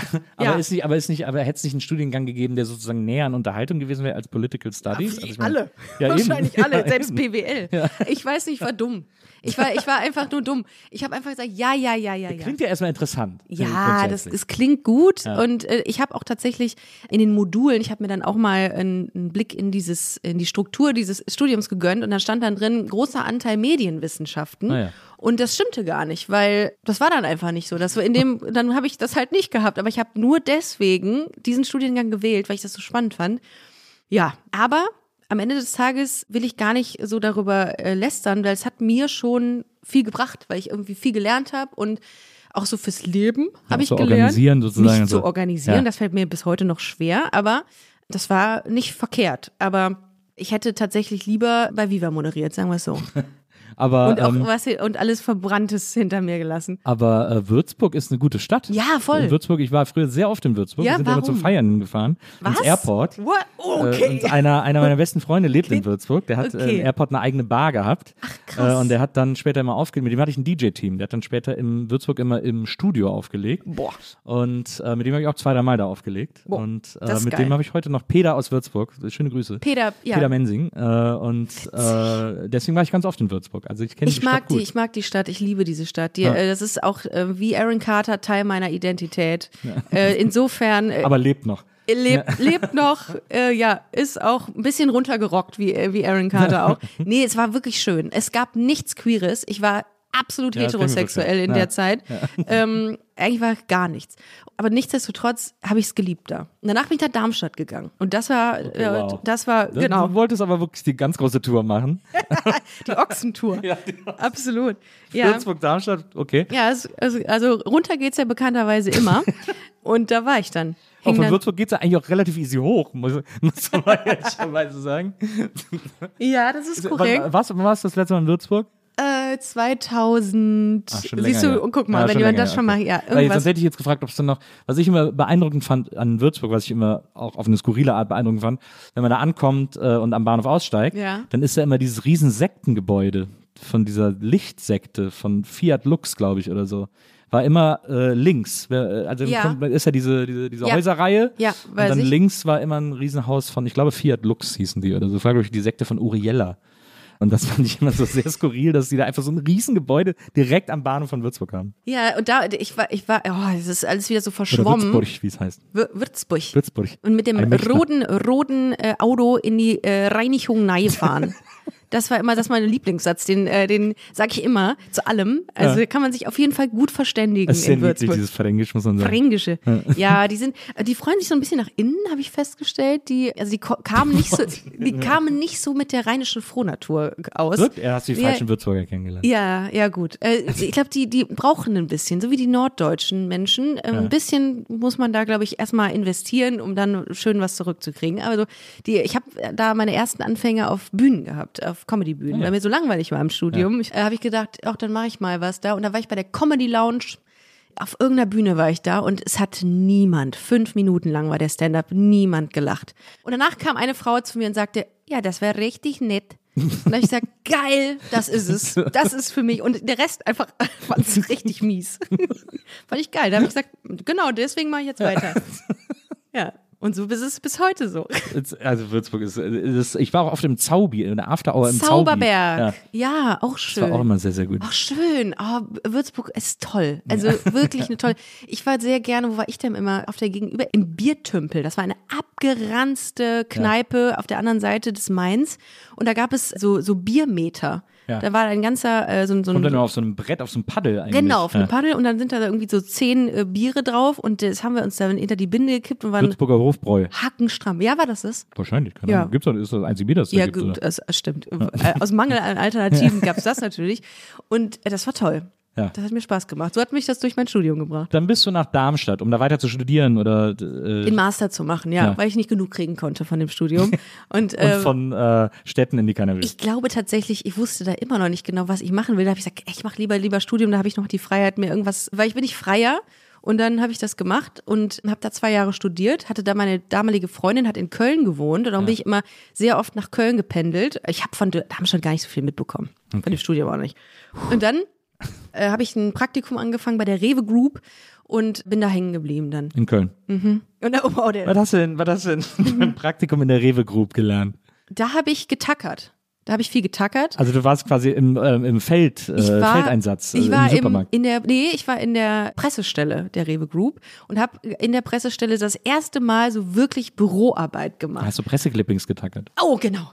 Woher weißt du das? Hast du auch mal irgendwas mit Presse zu tun? Naja, ich, Presseclippings ich, den war, ganzen ich Tag. war, seit ich 17 war, äh, hatte ich immer mit Öffentlichkeitsarbeit Stimmt, Büros okay, zu tun. hast du recht, Äh, hast du äh, recht. mir das. Clippings, das war mein kompletter Tag. Clippings und ja, irgendwie so so Orga-Kram assistierend, das war dann auch irgendwie, war okay. Auch das habe ich gemacht, äh, weil ich nicht genau wusste, was ich mache. Und immer, meine, eine kleine Stimme hat immer gesagt, mach was Seriöses, weil wenn du da nicht weiterkommst in dem Bereich, wo du hin willst, hast du wenigstens was Seriöses. Das ist so die, die Stimme meiner Eltern. Ja, aber wenn du dir, also du machst ein Studium in Würzburg, dann machst du deinen Master in Darmstadt und dann gehst du nach Köln, um Vieles schlecht gelaufen. Dann, nee, aber dann, ist- nee, ist ja, das ist ja alles, ist, ich finde das völlig respektabel. Also ein Studium durchzuziehen, so ein Studium durchzuziehen, dann sogar einen Master zu machen, das ist ja, man hätte ja, man kann ja ab Bachelor zufrieden sein, aber dass du dann noch den, die extra Mile gehst Ja. sozusagen und noch einen Master machst und dafür sogar nach Darmstadt gehst und so weiter und so fort.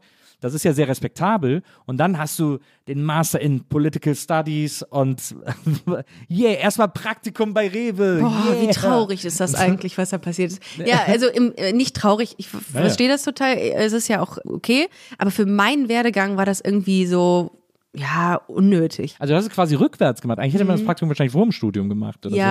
Ja, hätte ich machen So ein sollen. bisschen Benjamin Button, das Studium. Ja, Benjamin Button, das Musical. Ähm, ja, ich hätte, ich hätte tatsächlich, habe das Praktikum gemacht, weil ich gedacht habe, ja, okay, jetzt muss ja irgendwann mal Geld verdienen. Ich weiß nicht, wie das so geht, wie, das, wie man das macht. Weil damit, was du machen willst, verdient man jetzt ad hoc nicht so viel Geld. Und dann habe ich das gemacht und dann haben die gesagt, ja, so schlecht ist sie nicht in ihrem Job, bieten wir der mal einen Job an. Dann bin ich da geblieben, habe da ein bisschen Geld verdient und habe nebenbei meine ganze Comedy-Schreibersache gemacht. Und das hat mir dann diese Sicherheit gegeben, dass ich gesagt habe, okay, ich kann meine Miete zahlen, alles cool. Gehst du halt hin, acht Stunden sitzt du da ab und dann machst du abends das, was du Bock, worauf du Bock hast. Und das habe ich über Jahre gemacht. Also ich bin immer abends dann in irgendwelche ja, ich hatte damals, meine Freundin war, äh, hatte Kontakte zu einer Agentur, wo KünstlerInnen, Comedy-KünstlerInnen waren. Dann habe ich mit denen geschrieben, dann bin ich nach der Arbeit da immer hingegangen. Das war, hat mich dann erfüllt. Ja. So. Aber ich habe mich nie getraut zu sagen, ich setze jetzt alles auf eine Karte. Was hättest du denn mit dem, was äh, hättest du denn für einen Plan gehabt, was du mit dem Master machst? Meine Eltern wollten immer, dass ich in den Bundestag gehe oder Finanzbeamtin werde. Das wollte ich nicht machen. Das habe ich mir schon gesagt. Ich habe gesagt, so Pressesprechersachen oder Spre Pressesprecherinnen-Sachen finde ich ganz schön, weil das irgendwie auch was mit Aufmerksamkeit zu tun hat und mit dem, ich liebe es, mich in Themen reinzudenken auch. Aber so Corporate, also warum soll ich für ein Unternehmen, warum soll ich für RWE irgendeine Scheiße sagen? Ist mir doch egal, was die machen. Also nicht egal, um Gottes Willen, aber ich will nicht, da, ich will das nicht unterstützen. Und auch große Unternehmen, selbst die Rewe Group oder wie auch immer, machen Dinge, die ich nicht so ganz geil finde. Und ja, ich kaufe da mal ein, aber Der Entscheidungen. gehört ja auch halb Köln, also da kommt bei Genau. vorbei. Ja. Aber ich will nicht für einen großen Konzern was machen. Ja. Also zumindest nicht jetzt aktuell, weil ich irgendwie denke, nee, also ich habe da auch irgendwie meine Vorstellung und will irgendwas Cooles machen, was, was irgendwie vielleicht auch Menschen wirklich happy macht. Und ja gut, der Rewe Lieferservice macht dich auch happy. Ja. Der macht mich zum Beispiel, Umständen. ja, Aber das ist nicht das, was ich wollte. Und wie war die Frage nochmal? Ich habe mich ver Was war das Thema deiner Masterarbeit? Das hast du gefragt, richtig. ähm, ich habe Familienpolitik, äh, habe ich mir angeguckt. Ich habe äh, die Instrumente der äh, Familienpolitik in Deutschland habe ich untersucht nach Effizienz und Effektivität. Und Wer war zu der Zeit Familienminister in? boah, keine Ahnung, was war denn das für eine Zeit? 2012. Oh, 2012. Wer war denn Oh, das? das muss ja, ist, war das nicht sogar die schwarz-gelbe Regierung 2012? War das nicht mit Westerwelle und so? Nee, das glaube ich nicht, oder? 2014? Jedenfalls kann ich dir das Ergebnis sagen. Ja. Ja, alles effektiv und effizient. Na, na wie praktisch. Da habe ich gesagt, dafür habe ich mich jetzt ein halbes Jahr hin dran gesetzt. Okay. Und dafür habe ich eine 1-0 bekommen. Und ich glaube bis heute, dass mein Dozent damals die nicht angerührt hat. Das kann keine 1-0 gewesen sein. Dafür war die zu schlecht. Aber ich habe gesagt, egal, hinterfragt das nicht, renn. Absolut. So. Kannst du den Titel irgendwie führen? Gibt es da irgendwie, ich weiß nicht, wie, es beim Master ist. Kann man das irgendwie Nee, kannst du kann ich irgendwo nicht. hindrucken? Nee, kann ich nicht. Nee, kann schade. ich nicht. Äh, Ich, ich habe auch mal mit dem Gedanken gespielt, einen Doktor zu machen, weil es einfach geil ist, Ja. einen Doktor im, im Namen zu haben. Das ist einfach geil. Absolut. Aber das ist auch echt lange. Äh, Naja, egal. Gibt's ja auch, kann man auch günstiger ran. Ah, was hast du denn eigentlich für eine Ausbildung, äh, Studium? Gar keine. Aber ich habe äh, Okay. ich hab an der HFF studiert in München. Äh, HFF. szenische Regie an der äh, Filmhochschule in München. Nice. Ähm, Das finde ich viel geiler. Das hätte ich, das hätte ich mal. Ich wusste nicht, dass es sowas gibt damals. Ich hätte auch mal einfach googeln können. Es gab das Internet schon in meiner Zeit. Aber das finde ich super spannend. Ja, ich habe es aber nicht abgeschlossen, weil irgendwann Berlin attraktiver war als München und ich bin immer so gependelt und dann Mhm. Ja. irgendwann bin ich dann in Berlin geblieben, statt wieder zurück nach München zu fahren sozusagen. Wobei München auch echt schön ist. München ne? ist echt schön, aber wenn du da vier Jahre wohnst, dann weißt du auch, was daran nicht so schön ist. Und bei und mich hat's einfach genervt. Ich bin dann irgendwann sehr regelmäßig einfach auf der Straße kontrolliert worden. Äh, verdachtsunabhängige Personenkontrolle hieß das Warum? immer. Weil die einfach fanden, dass ich aussah, als wäre ich irgendwie Kiffer oder keine Ahnung, was die gedacht haben. Äh, Ich bin Boah. auf jeden Fall andauernd und ich, äh, also auf der Straße immer mal wieder und am Bahnhof immer. Wenn ich am Bahnhof, wenn ich irgendeinen Zug nehmen musste und ich habe dann irgendwann angefangen, okay, ich probiere Sachen aus. Ich bin mal im Anzug äh, abgereist. Ich habe mir mal die Haare geschnitten. Das ich habe mir ja die Haare krass. gegelt. Ich habe eine Brille getragen. Ich habe alles versucht und ich bin jedes Mal kontrolliert worden, wenn ich, wenn ich am äh, Münchner Hauptbahnhof war.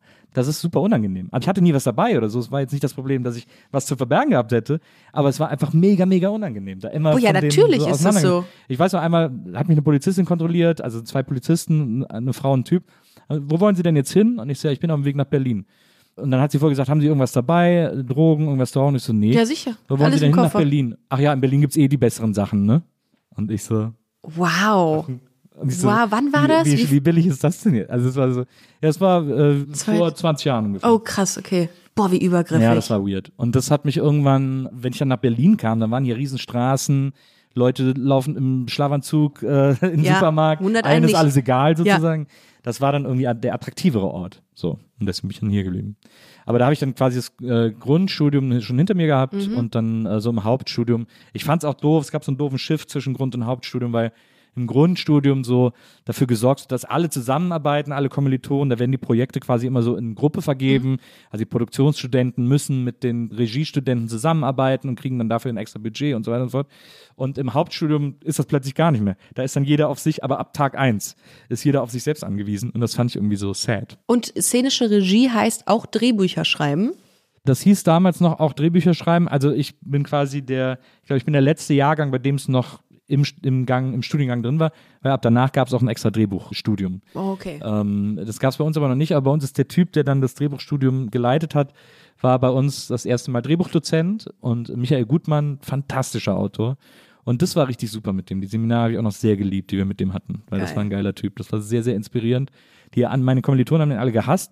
Man muss auch sagen, ich war der Älteste im, in, äh, bei uns im Kurs, weil ich halt sehr spät Mhm. äh, studiert habe, nach dieser ganzen, vor allem nach diesem ganzen Leben, das ich schon hatte, Ja. sozusagen, äh, habe ich dann da angefangen und, äh, und deswegen war ich sehr entspannt. Deswegen habe ich gedacht, ich gucke jetzt mal, was hier passiert. Voll. Und meine Kommilitonen, die waren natürlich alle sehr jung, oder nicht sehr jung, aber so Anfang 20 und waren so super hungrig und wollten sofort was erreichen und hatten irgendwie äh, Träume von weiß ich nicht was. Und äh, das war natürlich ein großer Unterschied. So in deswegen sind die mit dem nicht so gut klargekommen, weil der so sehr No-Bullshit-mäßig war und gesagt hat, so, ja, finde ich scheiße, die Idee.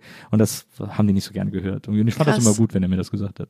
Und dann bist du zurück nach Berlin. Dann bin ich nicht zurück, dann bin ich einfach nach Berlin. Ach so, ich da vorher hast du vorher gar Berlin nicht gelebt, genau. Okay, Dann bin ich ja. nach Berlin und äh, dann bin ich nicht mehr zurück nach München sozusagen. Okay. Ja, ich war auch im letzten Jahr sehr oft in München. Ich finde das super schön da. Aber auch da ist es wieder wie das Gefühl in Berlin. Ich fühle mich da ein bisschen lost. Mhm. Ich brauche das, das Heimische irgendwie, dieses heimelige, kleinere. Ja. So, das, und das habe ich in Köln.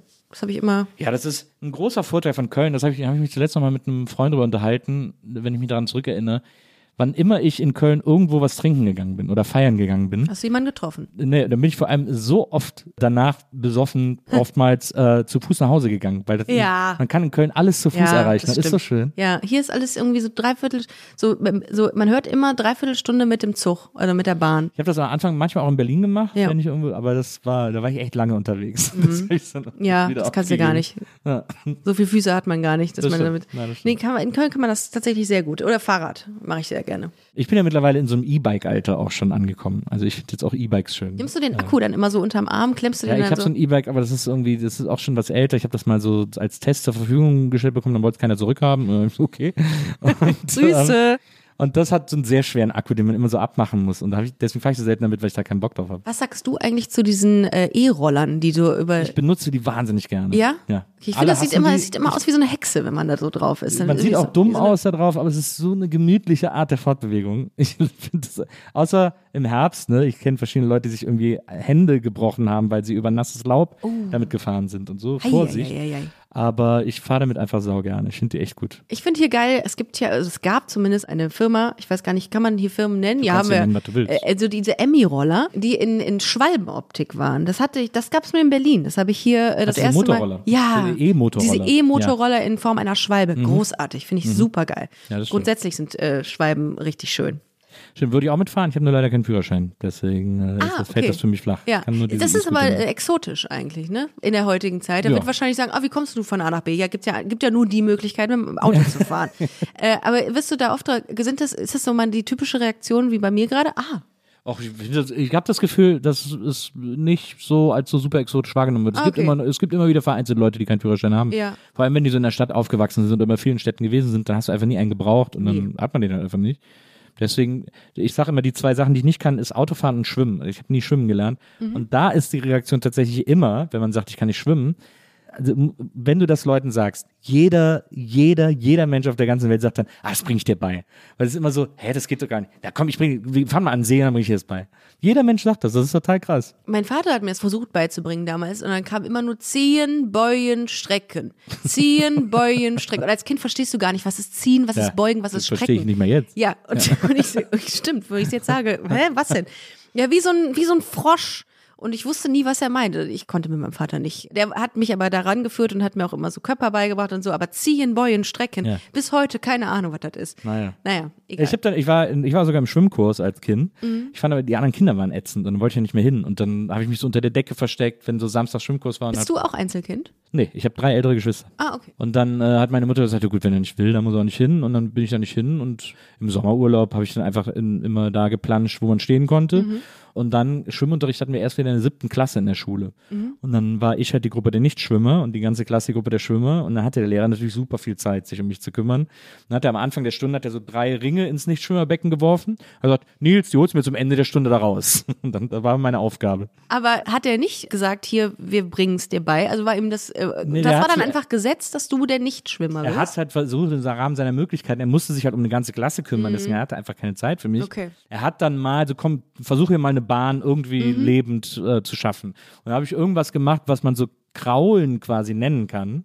Und habe dann so eine Bahn geschafft. ah ja, aber okay, lebend, okay. über Wasser. Irgendwie okay. so. Durch, ja. durch so wildes, so. Und das ist die Ja. einzige Art, wie ich immer noch schwimmen kann. Okay, sozusagen. ja. Und ich schaffe da nicht mehr als eine Bahn mit, weil das, weil ich da einfach alles, das ist eher so eine Panik, so ein Panikplanschen im Grunde genommen.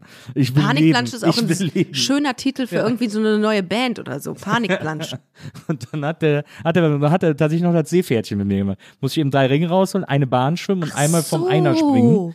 Äh, Und dann hatte ich das Seepferd und das fanden natürlich alle super witzig in der siebten Klasse, haben wir dann da alle uns einen riesen Spaß draus gemacht. Ich war auch immer so ein bisschen Klassenclown und so, deswegen habe ich das dann mitgemacht. Warum warst du Klassenclown? Weiß ich auch nicht, ganz komisch. Hast so. du Mir damit einfach so irgendwas kompensiert? Bestimmt. Ich auch. Unter anderem auch äh, Lernunwillen. Das war, glaube ich, hier das Hauptkompensationsfeld, Mhm. Ja. äh, auf dem ich mich da bewegt habe. Und ich habe aber auch einfach immer gerne unterhalten. Das war, glaube ich, Mhm. Ja, auch immer. ich frage das sehr gerne, weil ich das kenne, so von mir. Ich habe das auch, ich habe das, das war meine Strategie zu überleben, mehr oder weniger, weil ich auch so ein paar Mobbing-Erfahrungen gemacht habe. Jetzt nicht so dieses, diese lamoyante Schiene möchte ich nicht fahren, aber, aber ich habe da mit gemerkt, okay, wenn du lustig bist und wenn du andere zum Lachen bringst, dann lenkst du von anderen Defiziten ab. Mhm. Und dann finde ich alle trotzdem irgendwie toll. Und natürlich, weil man keinen Bock aufs Lernen hatte. Hat man sich das irgendwie schön gemacht. Naja. So, ja, ja. Ich weiß gar nicht, ob das, ob ich da, also ich war natürlich, ich war immer relativ schwächlich. Ich war jetzt kein, ich war kein Sportlerjunge. Ich war auch kein, ich konnte mich nicht gut prügeln. Also ich konnte mich gar nicht prügeln und so. Da konnte ich irgendwie nicht punkten. Und dann war natürlich Klassenclown sein irgendwie zumindest irgendeine Art von Attraktivitätslevel, das man damit irgendwie erreichen konnte. äh, so, um irgendwie wahrgenommen zu werden und so. Deswegen Ja. habe ich das dann wahrscheinlich einfach. Und wie gesagt, weil ich einfach gerne, ich habe einfach gerne unterhalten. Das ja. war, hatte ich das ist das immer. Beste. Was gibt dir das eigentlich, wenn Leute lachen, wenn Leute sagen, ey, geiler Podcast? Ich habe das, ich mag, ich finde es einfach, weiß ich auch nicht, was mir das gibt. Ich finde das einfach schön. Mich, mich befriedigt das auf eine, Mhm. Ja. auf eine ganz besondere Art und Weise, wenn sich Leute von mir unterhalten fühlen. Geil, Ähm, ne? Ja. Ich glaube nicht, dass es ganz viele Menschen von sich sagen können, dass denen das total viel gibt oder dass denen das irgendwie, sind, dass die das befriedigt, wenn Leute sagen, boah, ich habe echt gelacht. Ja. Ich habe in der Badewanne gelegen und habe euren Podcast gehört oder deinen Podcast gehört und habe echt gelacht. Für mich das schönste Kompliment. Ja. Ja, dass sich auch. da mit jemand mit dem ganzen Scheiß auseinandersetzt von uns oder von mir und dann sagt, das fand er auch noch lustig. Ich liebe ich sowas. Ja, und dafür machen wir es ja wahrscheinlich auch. So, wahrscheinlich. Für den Applaus. Für den Das Applaus, wie so ein Affe, ja. Applaus ist unser Brot. Aber du, du machst ja echt schon lange, Entschuldigung, dass ich jetzt hier so Ja, du, frage, aber aber- mich interessiert das, du machst so lange Podcasts, da äh, wusste ich noch nicht mal, dass es Podcasts gibt. Wie bist du auf das Medium Podcast gekommen? Ist eine dumme Frage, ich nehme eine andere. Äh, wie hast du das wahrgenommen, so Podcasts? Aber das war ja recht schlecht damals noch, als Ja. du angefangen hast. Ne? Das war krasselig, das war ein Kack-Sound, ich hasse schlechten Sound. Hast du dann das Bedürfnis gehabt, ich mach's besser oder ich probiere das mal aus? Bei mir ist es so, ich habe das Medium quasi wahrgenommen. Ich habe gemerkt, da ist irgendwie was, das ist irgendwie interessant, da kann man so ein bisschen was ausprobieren und Ja. Mhm. so. Ich hätte Bock, das auch mal zu machen. Und dann habe ich mit Donny gesprochen, also ich mache äh, Gästelisten mit Donny und Herm. Ja. Habe ich mit Donny gesprochen, den ich irgendwie so ein bisschen kannte, weil wir mal für ZDF Neo ein Kinomagazin gemacht haben zusammen. Ja. Äh, das war dann zu dem Zeitpunkt schon ein, zwei Jahre her. Da habe ich zu ihm gesagt, wollen wir nicht einen Podcast machen? Und er so, ja cool, können wir machen. Und dann habe ich mit Herm hatte ich sowieso immer zu tun habe ich den das gleiche gefragt und er hat gesagt, ja klar, auf jeden Fall, lass mal machen. Und ich gedacht, ja, kann ich ja vielleicht irgendwie zusammenbringen, das kann ja irgendwie ganz gut passen, wenn wir das zu dritt machen. Die beiden kannten sich auch so ein bisschen und dann habe ich das irgendwie so zusammengeführt und haben gesagt, so cool, lass uns das mal machen. Und hatten wir alle drei die Idee und dann hatten wir aber keine Idee, wie die Technik geht sozusagen. Also wie sollen wir das jetzt technisch umsetzen? Und ich bin genau zu dem Zeitpunkt mit Maria zusammengekommen. Maria ihrerseits war ein riesen Podcast-Fan, weil sie Amerikanistik studiert hat äh, und da im Studium super viel über amerikanische Podcasts geredet haben, weil die einfach vier weiter. Jahre voraus Ja, sind. Und da das einfach schon ein wichtiges Medium war. Mhm. Serial war zu dem Zeitpunkt gerade das große Ding, irgendwie alle haben darüber gesprochen. Und sie hatte schon einen Podcast gemacht mit ihrer Geschäftspartnerin Frieda. Mhm. Die haben äh, einen Podcast gemacht, die ist ein Mops kommt in die Küche, glaube ich, wo Mhm. sie über, so sehr frei über ihr Liebesleben unter anderem gesprochen haben. Ist übrigens mittlerweile alles gelöscht, also sie haben dafür gesorgt, dass das nie wieder Verge vergesst es, sie braucht es gar Genau, nicht ja, googeln. genau. Und dann hat sie für einen Freund auch noch einen Podcast produziert und hat sich selber dann zum Geburtstag einen Zoom H6 geschenkt, um diesen Podcast von dem Freund aufzunehmen. So ein Aufnahmegerät. Ja. Äh, so ein professionelles. Das hat sie immer bei den amerikanischen Podcasts gesehen, dass sie das Ah, haben. mhm. Und da hat sie auch so Mikros gesehen. Dann hat sie das so von den Bildern so, sie hat glaube ich sogar eine Podcasterin angeschrieben und gesagt, kannst du mir sagen, was ihr da habt? Und dann hat sie ihr so eine Liste geschickt und dann hat sie so ein paar Sachen einfach nachgekauft, weil gesagt wurde, das klingt gut. Und damit konnte sie den Podcast von diesen Freunden aufnehmen. Parallel sind wir zusammengekommen, haben uns kennengelernt, gedatet, fanden uns toll und so weiter und so fort. Und parallel hatten Donny Ham und ich die, diesen Podcast zu machen. Das habe ich dann natürlich Maria erzählt. Und die hat gesagt, ich kann den doch für euch aufnehmen. Ich kann auch dafür sorgen, dass der hochgeladen wird und so. Und ich so, ja klar, gerne, voll cool. Und dann kam sie zu mir in die Geil. Küche und hat da die Mikros aufgestellt, weil, ganz ehrlich, hätten Donny, Herm und ich das ohne sie gemacht, dann hätten wir es, hätten wir ein iPhone in die Mitte gelegt Mhm. und irgendwie nach drei Folgen, die so halb hochgeladen wären, irgendwie gesagt, okay, das funktioniert irgendwie nicht so.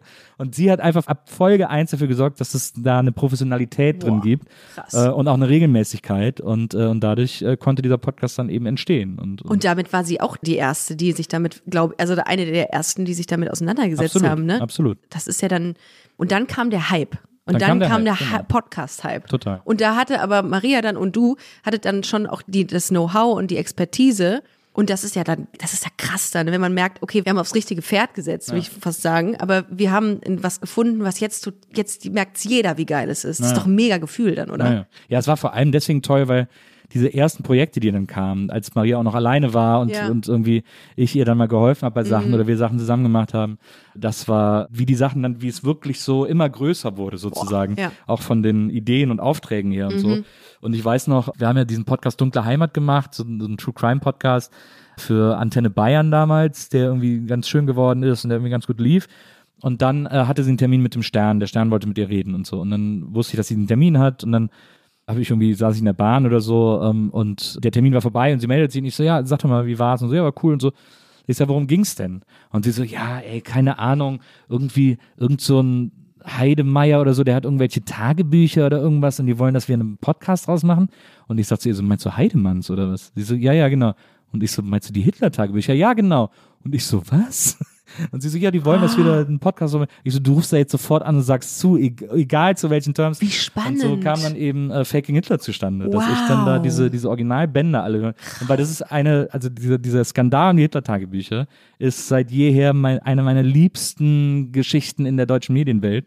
Und, äh, und ich hatte vor Maria jahrelang war ich Dozent an der HDPK, an der Hochschule der Populären Künste in Berlin, so eine private Hochschule und war da äh, Dozent für Medienethik und bin mit den StudentInnen immer den Fall der Hitler-Tagebücher durchgegangen, weil ich den sehr exemplarisch Boah, fand. das muss ein Win-Win sein in dem Total. Und plötzlich hatte ich die Chance, diese Originalbänder, diese Originaltelefonate zu hören. Das war unglaublich. Also da bin ich ausgeflippt vor Freude. Das war echt Wow, du, also, du, hast, du machst viel. Das habe ich in meinen kleinen Recherchen noch nicht, äh, bin ich darüber gestolpert. Ach krass, ja. Naja, und so wurde das dann natürlich immer größer, die Firma wird größer. Sie hat sich mit, mit ihrer äh, besten Freundin Frieda zusammengetan, äh, Frieda Morische, die dann zusammen diese Firma groß gemacht haben und irgendwie jetzt eben Menschen einstellen und plötzlich irgendwie da Ich Leute habe haben. äh, heute Morgen noch einen Podcast von euch gehört, also von der Produktionsfirma gehört. Was machst du am Wochenende von Ja. der Süddeutschen? Von Zeit Online. Zeit Online, meine ich doch. Korrekt, gut aufgepasst. Wollte nur gucken, ob du mitgehört. Ähm, und was machst du am Wochenende? Und das ist so ein geiles Konzept. Ich liebe das. Ich Ja. liebe Ja. die, dieses Gespräch. Ich liebe da Neues zu erfahren. Ich liebe Ilona Hartmann. Es ist richtig, richtig gut. Also das sind Wer war da jetzt nochmal zu Gast in der, in der aktuellen Folge? äh, die aktuelle habe ich nicht gehört. Ich habe Ach so. die mit Christian Ulmen gehört Ah, und ja. habe die weggesuchtet, weil ich liebe das, Leute auf eine andere Perspektive kennenlernen zu dürfen. Ja. Und ich, das war eine andere Perspektive und das mag ich immer sehr gerne. Das ist auch, finde das Schöne am Podcast, dass man Leute anders wahrnimmt. das stimmt. Da war ich auch schon zu Gast. Das ist auch, also Weiß Christoph ich, und Ilona da kam ich noch, darauf kam kam ich dann. Ich habe mich ein bisschen, habe ein bisschen ein paar Sachen zu dir gehört und dann habe ich deine und die von Christian Ulm gehört. Wie war denn für dich der, wie war denn für dich eigentlich der Einstieg in die Podcast-Welt? Wann hast du, wann war so der Punkt, wo du gesagt hast, oh, das probiere ich jetzt mal, das mache ich jetzt mal, das scheint mir irgendwie, weil dann hast du, du warst ja quasi schon Comedy-Autorin, es Mhm. lief ja auch gut, hast ja für große Namen auch gearbeitet. Wo kam der Punkt, wo du gesagt hast, ich mache den Bums jetzt hier selbst, Leute, ihr könnt mich mal. 2018 habe ich Busenfreundin gegründet und ich habe immer das allererste, was ich gehört habe, tatsächlich on demand, war Late Line Late Line, ne? Natürlich. Late Von, Line. auf Fritz ist es, glaube ich, ne? von Fritz genau und mit mit Jan Böhmermann Ja. und Caro Corneli, glaube ich. Die habe ich einfach, das habe ich einfach gehört. Irgendwie hat sich das so eingeschlichen, dann plötzlich war man davon süchtig und dann habe ich irgendwann mal geguckt, ah diese Podcasts und dann hab ich, haben mich die Cover angesprochen, weil ich plötzlich gesagt habe, das sind geile Cover, was was hört man denn da? Und bin dann plötzlich darauf gekommen, mal zu gucken, was gibt's denn unter Queerness? Und da gab's halt nichts. Es gab nichts. Hab ich gesagt, hä, wie? Ich würde doch jetzt gerne was hören dazu. Und dann habe ich mir überlegt, okay, wenn es das nicht gibt, dann musst du selber was machen, weil das ist, aber in der Zwischenzeit habe ich schon etliche Podcasts mal angefangen, habe da mal gehört, habe so, ich bin halt so ein pick mir immer so Sachen raus. Ne? Ich bin jetzt nichts, was so weggebinged wird in einem, sondern ich gucke immer mal, was mir so gefällt und Ja. höre das dann. Und dann habe ich das angefangen und es klang gruselig, die ersten Folgen. Schlimm. Ich habe sieben Stunden am Schnitt gesessen. Ich habe mich aufgeregt, ich habe geheult, aber ich habe mir das dann irgendwie beigebracht, weil ich so sehr wollte. Und dann habe ich gemerkt, es ist auch super wichtig, dran zu bleiben. Langer Atem. Absolut, Bei Podcast absolut. ist es Das ist das wirklich so. Wichtigste. Und ich, und ich hatte, ich hatte einfach Bock darauf. Und dann habe ich gemerkt, okay, äh, ich hab, weiß noch, ich habe mich, ich habe geschrien vor Freude mit meiner ma- damaligen Co-Moderatorin, als wir bei Spotify waren, weil ich dachte, man wird auserwählt und dachte mir, ich habe es geschafft, wir haben es geschafft, wir haben es geschafft, wir sind auf Spotify. Oh mein Gott, ruhig bleiben, ruhig bleiben. Das ist ein ganz normaler Prozess gewesen. Das hat jeder hätte es geschafft. Und dann waren wir da und dann fand ich das so toll. Dann hat, kamen irgendwelche Feedbacks rein, wo Leute gesagt haben, ey, voll, ihr sprecht mir aus der Seele, wie geil ist das denn? Es gab auch Kritik. Ricarda, hör auf zu essen während des Podcasts. äh, macht das Mikro leiser, weiß ich nicht. Man kriegt ja da viele kritische Punkte. Aber ich habe das für mich als das Medium gesehen, weil es auch irgendwie es ist eine nette Szene. Kluge Leute, die sich da hinsetzen und ähm, gute Sachen, über gute Sachen reden, in der Regel. Das ist ja auch ein sehr freies Medium. Das ist ja irgendwie so, ja, und das mag ich sehr noch gerne. so unreguliert. Noch. Noch, Ja. ja, ja. Aber dann fing das auch irgendwann an, dass so die, die Produktionen aufwendiger wurden, dass mehr Geld in die Hand genommen wurden.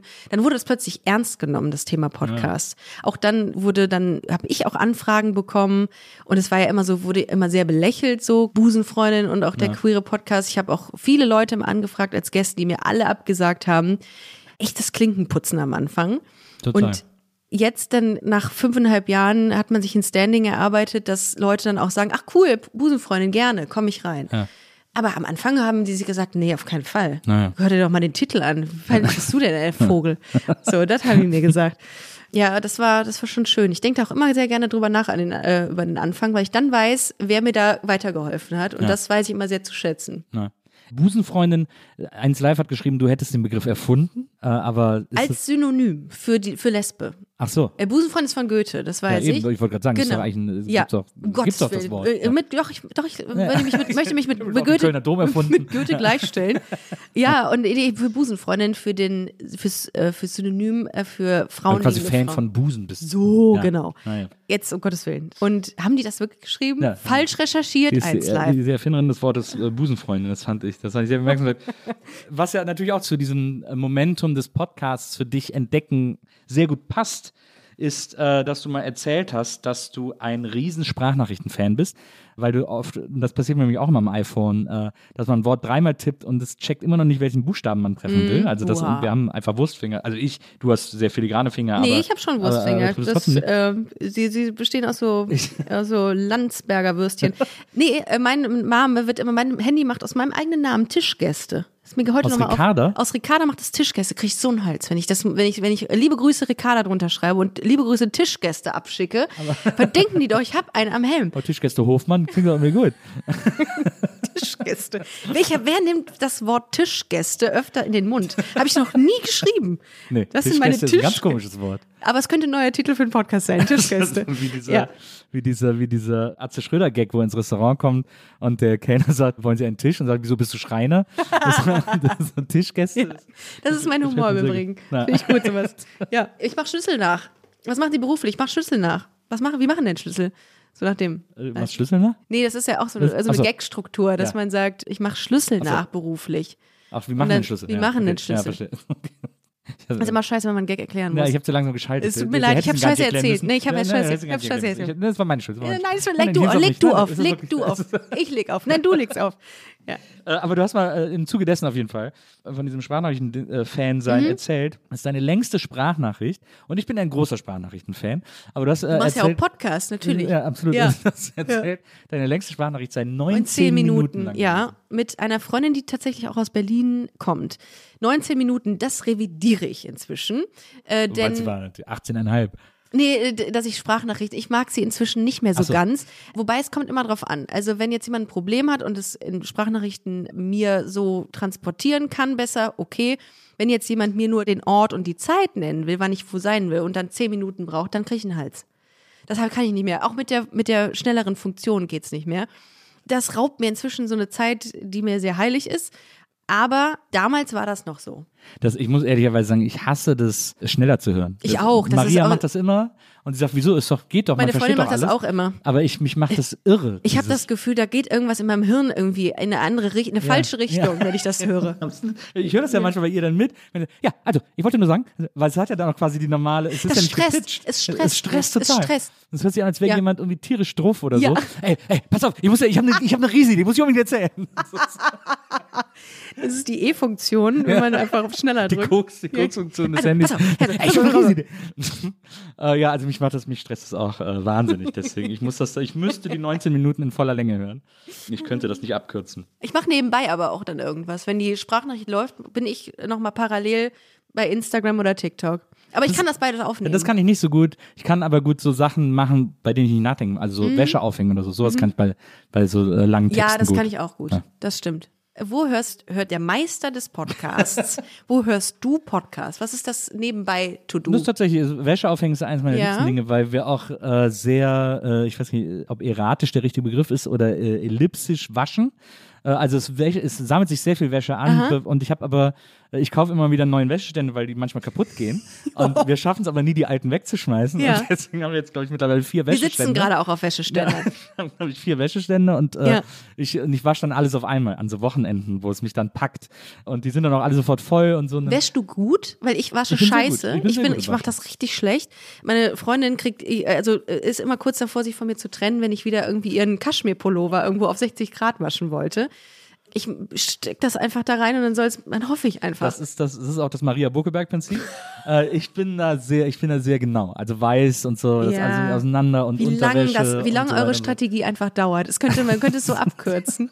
Ja, aber Wäsche ist keine Sprachnachricht. Also man, äh, Wäsche muss irgendwie. Na gut, der geht an dich. Man gut, will okay, nicht, man okay. will nicht äh, die Ja. weiße Wäsche irgendwie Ja. färben und andere Wäsche muss heißer gewalt und so weiter. Ja, also vorspulen geht nicht. Nee, vorspulen geht Ja, nicht. vorspülen geht aber. Ja, okay. Ja, ja. Vorspülen geht, mache ich fast nie, weil es eigentlich braucht man eigentlich nicht. Ja, aber ich, ähm, ich, was ich sehr gerne wasche, sind Turnschuhe, die sehr dreckig sind, mit so einem Antioxy-Pulver. Das mag ich, dieses, äh, dieses Vorher-Nachher.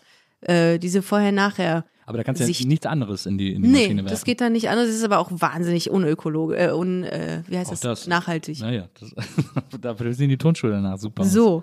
Ja, also das mache ich gerne, aber so weiß und dann bunt und wie, auf wie viel Grad, das ist, mir, das ist wie so viel Denkerei. Das kann ich gar nicht. Ich finde das toll. Das ist eine Wissenschaft. Das ist, Ja, wie, ist das wirklich- ist so das ist wie wirklich eine Videospielen. Das finde ich irgendwie gut. Ja. Und ich bin so ungeduldig, dass ich von der Wäscheleine die, äh, die Wäsche zu früh rausnehme und die gammelt dann immer. nein, Und, da, und da ah. kriegt meine Freundin kriegt da so einen Affen, wenn ich das mache. Das ist so schlimm, wenn man ein trockenes T-Shirt anzieht und dann so im Laufe des Tages merkt man, hier, was riecht hier komisch? Und dann, und dann, und dann riecht man mal ein T-Shirt und denkt so, oh nee, oh bitte. Das das hat meine Freundin regelmäßig. Ich meine, Rika hat da schon wieder die Wäsche zu früh von der Leine genommen. Die tut mir so leid. Ich, Ja. ich, ich fühle mit ihr. Ja, dafür stelle ich aber auch immer die ganzen Sachen äh, aus der Spüle raus, weil das ist nämlich so so eine benutzte Pfanne in der Spüle zu sehen, krieg, krieg, da, da, das halte ich nicht aus. Das muss immer direkt weg. Also habt ihr keine Spülmaschine? Doch haben wir, aber manchmal stellt sie die einfach aus Bequemlichkeit da rein und dann äh, schreien wir uns immer entweder von unten von der Wäsche äh, Waschmaschine schreit sie mir Sachen hoch und ich ihr von der Spüle von oben runter. So geht das den ganzen Tag. Aber ja gut. Was würdest du sagen, kann Maria denn am besten, Äh, was du nicht kannst? Ach, ganz viel. Aber ich überlege jetzt gerade an Haushaltsaufgaben. Ja. Äh, Sie kann besser das Bad putzen. Da bin ich zum Beispiel Das völlig. mag ich auch sehr gerne. Völlig. Äh, Da bin ich bei lost. Maria. Ähm, Ich finde, Haare aus dem Abfluss rausholen als, äh, ist deutlich angenehmer als äh, Essensreste aus, dem, aus der Spüle in der Küche. was Maria super kann, was ich zum Beispiel überhaupt nicht kann, ist äh, verschimmelte Sachen wegschmeißen. Ja, Weil sobald ich ich etwas. Verschimmeltes sehe, erstarre ich. Und dann ist, so- dann geht's so, dann, dann ist so, bin ich so, dann stelle ich mich so tot. Weil ich, dann, weil ich dann auch tot bin in dem Moment. Weil es für mich nichts Schlimmeres gibt, als Verschimmeltes zu Man hört dann nur so ein, so ein Fall und dann man weiß ja, die Banane ist wieder Ich verschimmelt. habe so eine Angst Jetzt vor Schimmel. Ich, so eine, ich werf alles am. Mindesthaltbakeitsdatum weg. Also wenn es an dem Ja. Tag, es abgelaufen ist, kommt es bei mir sofort Ja, und Egal, Mindesthaltbarkeitsdatum. Nee, es ist dann, es ist dann das Datum ist ausschlaggebend. Naja, es ist halt, Im wahrsten ist, Sinne. es ist ja vielleicht noch gut, aber ab da könnte es schimmeln. Und das reicht für mich als Argument, ich es nicht finde, mehr, da bin nicht ich mehr bei mir dir. zu haben. Ja, ich habe so Angst vor Magen-Darm-Infekten durch irgendein abgelaufene Joghurt. Ja, absolut. Ich hatte das auch mal durch abgelaufenes Bier. Bah, da habe ich, also ich, also ich habe es wahrscheinlich auch ein bisschen provoziert, Gegärt. weil ich habe in Berlin einen Kasten Kölsch gekauft und habe den dann, hab dann getrunken und dann irgendwann gesehen, dass die Alles Biere falsch. drei Monate abgelaufen Ja. waren oder so. Ja, ja, das, äh, Ja, okay, bis der hier hingefahren wurde, dann ja. ja. Ah, ja, nee, das, da habe ich auch tierische Angst. Also da bin ich auch sehr übervorsichtig eigentlich. Wobei ich dann auch wieder sehr, ähm, sehr reife Bananen sehr gerne esse, aber die ja, auch so Stellen haben. kannst ja so Bananenbrot draus machen. Ja, auch sehr gut. Ist auch in Berlin immer sehr, sehr lecker. In Äh, all euren, Bananenbrot. in all euren Fall. Ihr steht, Berlin ist Bananenbrot für mich. Und Döner. Und zwar zusammen. Gerne in einem. Genau. Ein aufgeschnittenes Bananenbrot, so ein bisschen Fleisch.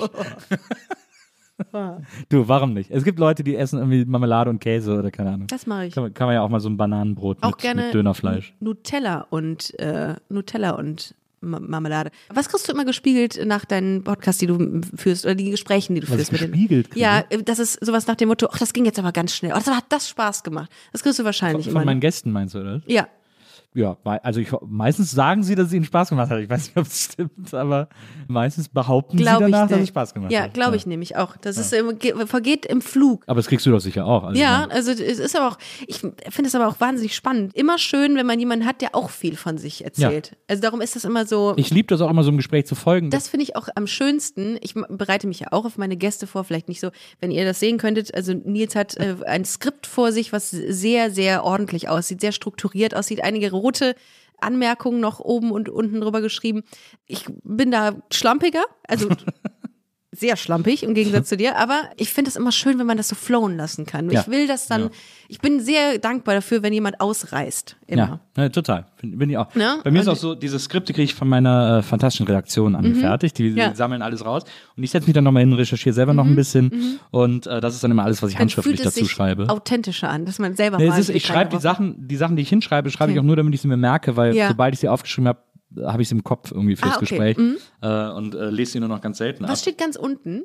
Hier, Ja. längste Sprache in 19 Minuten. Ah, so, okay. Hm? Steht hier zum Ah, ja, Beispiel. okay. äh, hier steht Aaron Carter Bettwäsche. War Cord in the Act-Fan. Mhm. Hier steht Barbara Schöneberger Wunschgasten. Hier steht Anne Will. Du hast auch mal gesagt, du willst, dass Anne Will in deine Sendung kommt. Ja, also das wäre, Die hat ja jetzt auch demnächst wieder sehr viel ich Zeit. wollte gerade sagen, Live-Goal. Äh, hier steht auch laut 1 Live das Wort Busenfreundin erfunden. Fragezeichen. Das kann ich mir vorstellen, dass das Fragezeichen dahinter. Ja, okay. Jetzt, ich stehe aber noch was Interessantes, äh, wo ich auch noch drauf zu sprechen Mhm. Ja. kommen wollte.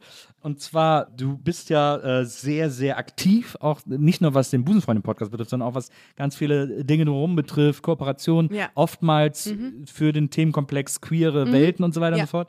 Da machst du so viele Sachen, auf die ich auch wahnsinnig neidisch bin. Äh, du bist zum Beispiel Köln-Botschafterin für Gaffelkölsch. Das ist ja, ich habe ja gerade ein Buch über Köln geschrieben Mhm, äh, und da bin ich natürlich sofort Feuer und Flamme, weil ich das so toll finde, Ja. äh, dass du das du machst.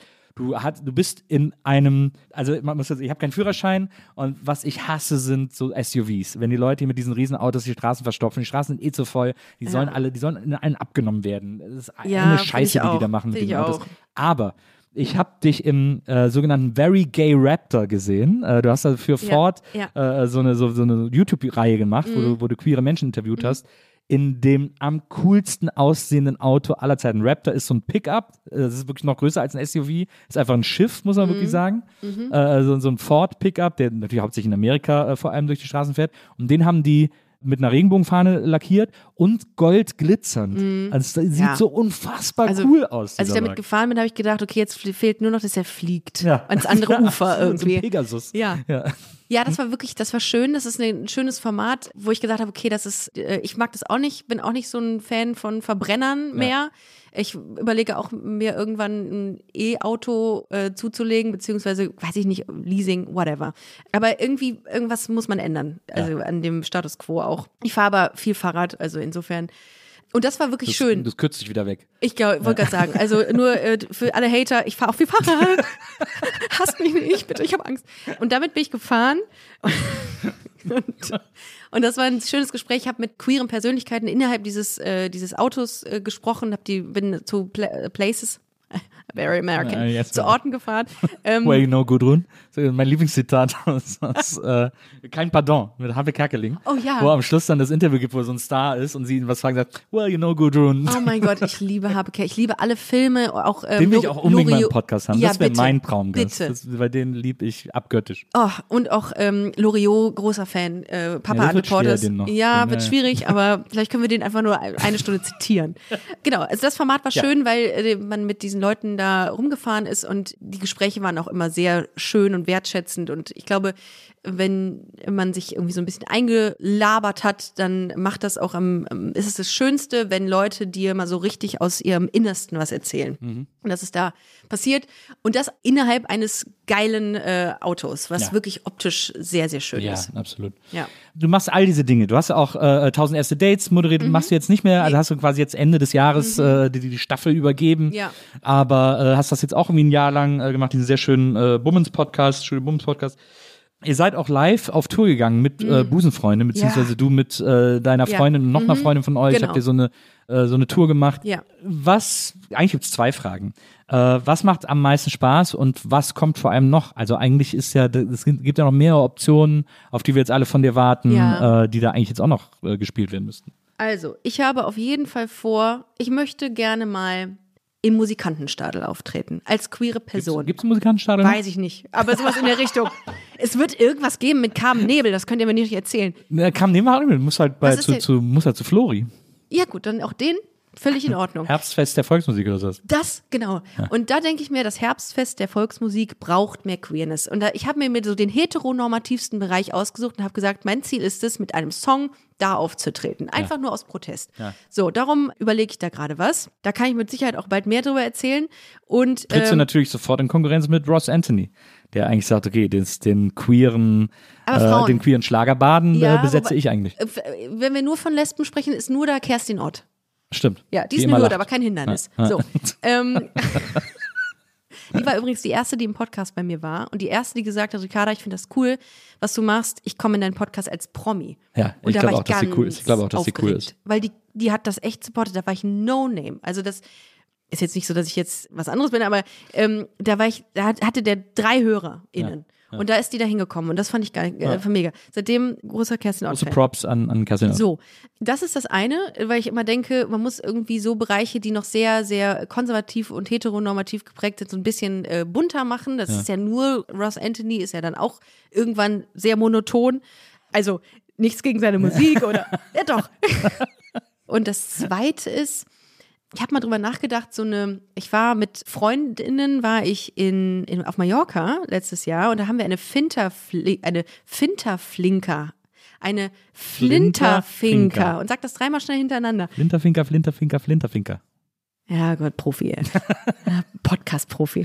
Das hast du doch, hast du abgelesen. Ja, ja, Ähm, ich wusste, dass du das sagst. ja, und, äh, und dann äh, habe ich überlegt, ob man mal so Reisen anbieten kann. Das ist wahnsinnig aufwendig, aber irgendwie ähm, lässt mich diese Idee nicht los, dass man so ein äh, so ein, so ein Space für queere Menschen irgendwie auch mal woanders kreiert. Ja. Das ist äh, immer, ich habe viele Ideen und viele kommen auch überhaupt nicht dazu umgesetzt zu werden, weil es einfach in der Umsetzung wahnsinnig teuer wäre oder aufwendig oder whatever. Aber die, die sich umsetzen lassen, die versuche ich dann auch umzusetzen, weil ich da Bock drauf habe, neue Dinge zu machen. Und was ich so für mich festgestellt habe, die queere Community hat manchmal nicht so coole Angebote. Ja. Die sind, es sind ganz viele tolle Ideen da, aber manchmal setzt man sie einfach nicht so um, dass sich Leute irgendwie daran beteiligen wollen, weil sie sagen, ach nö, das ist mir ein bisschen zu speziell. Ne? Und das habe ich so für mich damals festgestellt und war, um, um die, äh, die Klammer zu schließen zum Podcast, das war auch das, was ich mir erwartet habe vom Podcast, dass man das cooler darstellt. Ja. Also mal so ein bisschen mainstreamiger und nicht sehr nischig. So. Aber da kommt mir direkt der Gedanke oder die Idee, weil ich habe schon das Gefühl, dass die Schlagerbranche schon eine, ein sehr gering, aber auch ein, ein also Queerness da auf eine Art stattfinden hat. Ja, Ähm, jetzt ja. Also langsam. Naja, sehr langsam Ja. und sehr klein, aber es ist, es wird, es wird wahrgenommen, es wird gelitten. Aber ein Bereich, der, den ich immer noch als ultra heteronormativ empfinde, wo ich finde, wo es bis jetzt noch überhaupt keine Queerness gibt, ist, äh, ist der Mallorca, der Mallorca-Sound, der Mallorca-Schlager, Dann, der äh, wandel, Ballermann. dann wandel ich jetzt meine Idee in eine andere um. Nichts ist mehr hetero als der scheiß Ballermann. Dann lass uns das, dann lass uns das ändern. Ja. Nils. Also, wir machen den Ballermann queer again. Nee, nicht again. Wir machen ihn queer. genau, das ist dann das Ziel für, für die nächste. Oh, da, da musst du dich aber in so einem, in so einem, ähm, in so einen Pool begeben, wo du wirklich wahrscheinlich ausgebuht wirst. Aber das ist es ja dann. Es muss wehtun in allen Bereichen, um ja. was zu verändern. Weiß ich nicht, aber manchmal ist das vielleicht so. Ja. Manchmal muss es vielleicht wehtun. Manchmal denke ich mir, so, wenn, wenn da so Zweifel schon am Anfang sind, dann muss es offenbar stattfinden. naja. Aber es ist tatsächlich etwas, was ich für ein für allem für sehr problematisch heteronormativ halte, äh, diese ganze Ballermann-Geschichte. Da ist, glaube ich, das ist wahrscheinlich auch der Bereich, der noch am homophobsten ist in diesen ganzen, in diesen ganzen Genres. Busenfreundin goes Ballermann. Ich finde, das klingt auch schon einfach. Busenballern ist Busenballern. oh Gott. Das war früher mal in so einer, äh, in so einer Videothek ab 18 erhältlich. Busenballern. Ja. Ich habe zuletzt mal bei Gästeliste Geistermann versucht, mal so einen Ballermann-Song zu machen. Da Ja? habe ich dann El Elefanto genannt. Geil. Äh, El Ja, Elefanto, der Mann genau- mit dem Rüssel. Ja, Äh, super. und, ja, genau. äh, Sexistisch muss er auch sein. Genau, ja, ja, Ja. genau. Und äh, Also- das ist gar nicht so einfach, äh, viel schwerer zu produzieren, als man denkt.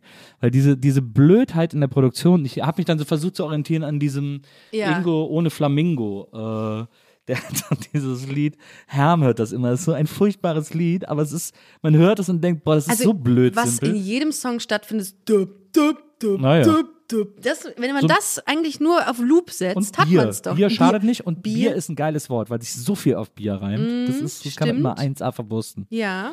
Das ist schon mal super. Also Düpp Düpp Bier. da haben wir's doch. Und vor allem, und ich meine, ey, Hit Bier reimt sich auf queer. I mean, come on, hier ist es doch. Jetzt gerade Explosion im Kopf, alles. mir fällt Queer Bier. Düpp Düpp. Nils, wir haben's. Ja. Also wenn ihr den nicht abruft, den Song dann von uns, dann weiß ich auch nicht. Also wir werden, wir werden ihn zusammen auf, Wir werden ihn zusammen, es wird, es wird ein absoluter Wahnsinn. Das ist, äh, Ich lieb's jetzt schon. Ich lieb's jetzt schon. die Schinkenstraße gehört uns. Erstmal im Megapark. Oh, nicht, wir kriegen ja wahrscheinlich so einen Slot um 12 Uhr mittags, wenn die Putzfrauen da sind. Die, Wenn er noch nicht geöffnet hat.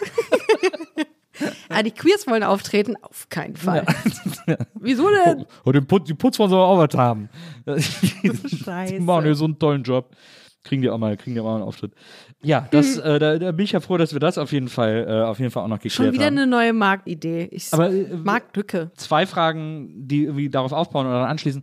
Willst du mal ein Buch schreiben? Ähm, ja, hätte ich Bock drauf, aber ich warte auf die Idee, weil Ja. ich bin jetzt kein Typ, die jetzt sagt, ich werde über mein Coming Out schreiben. Das wird mich langweilen von mir selbst.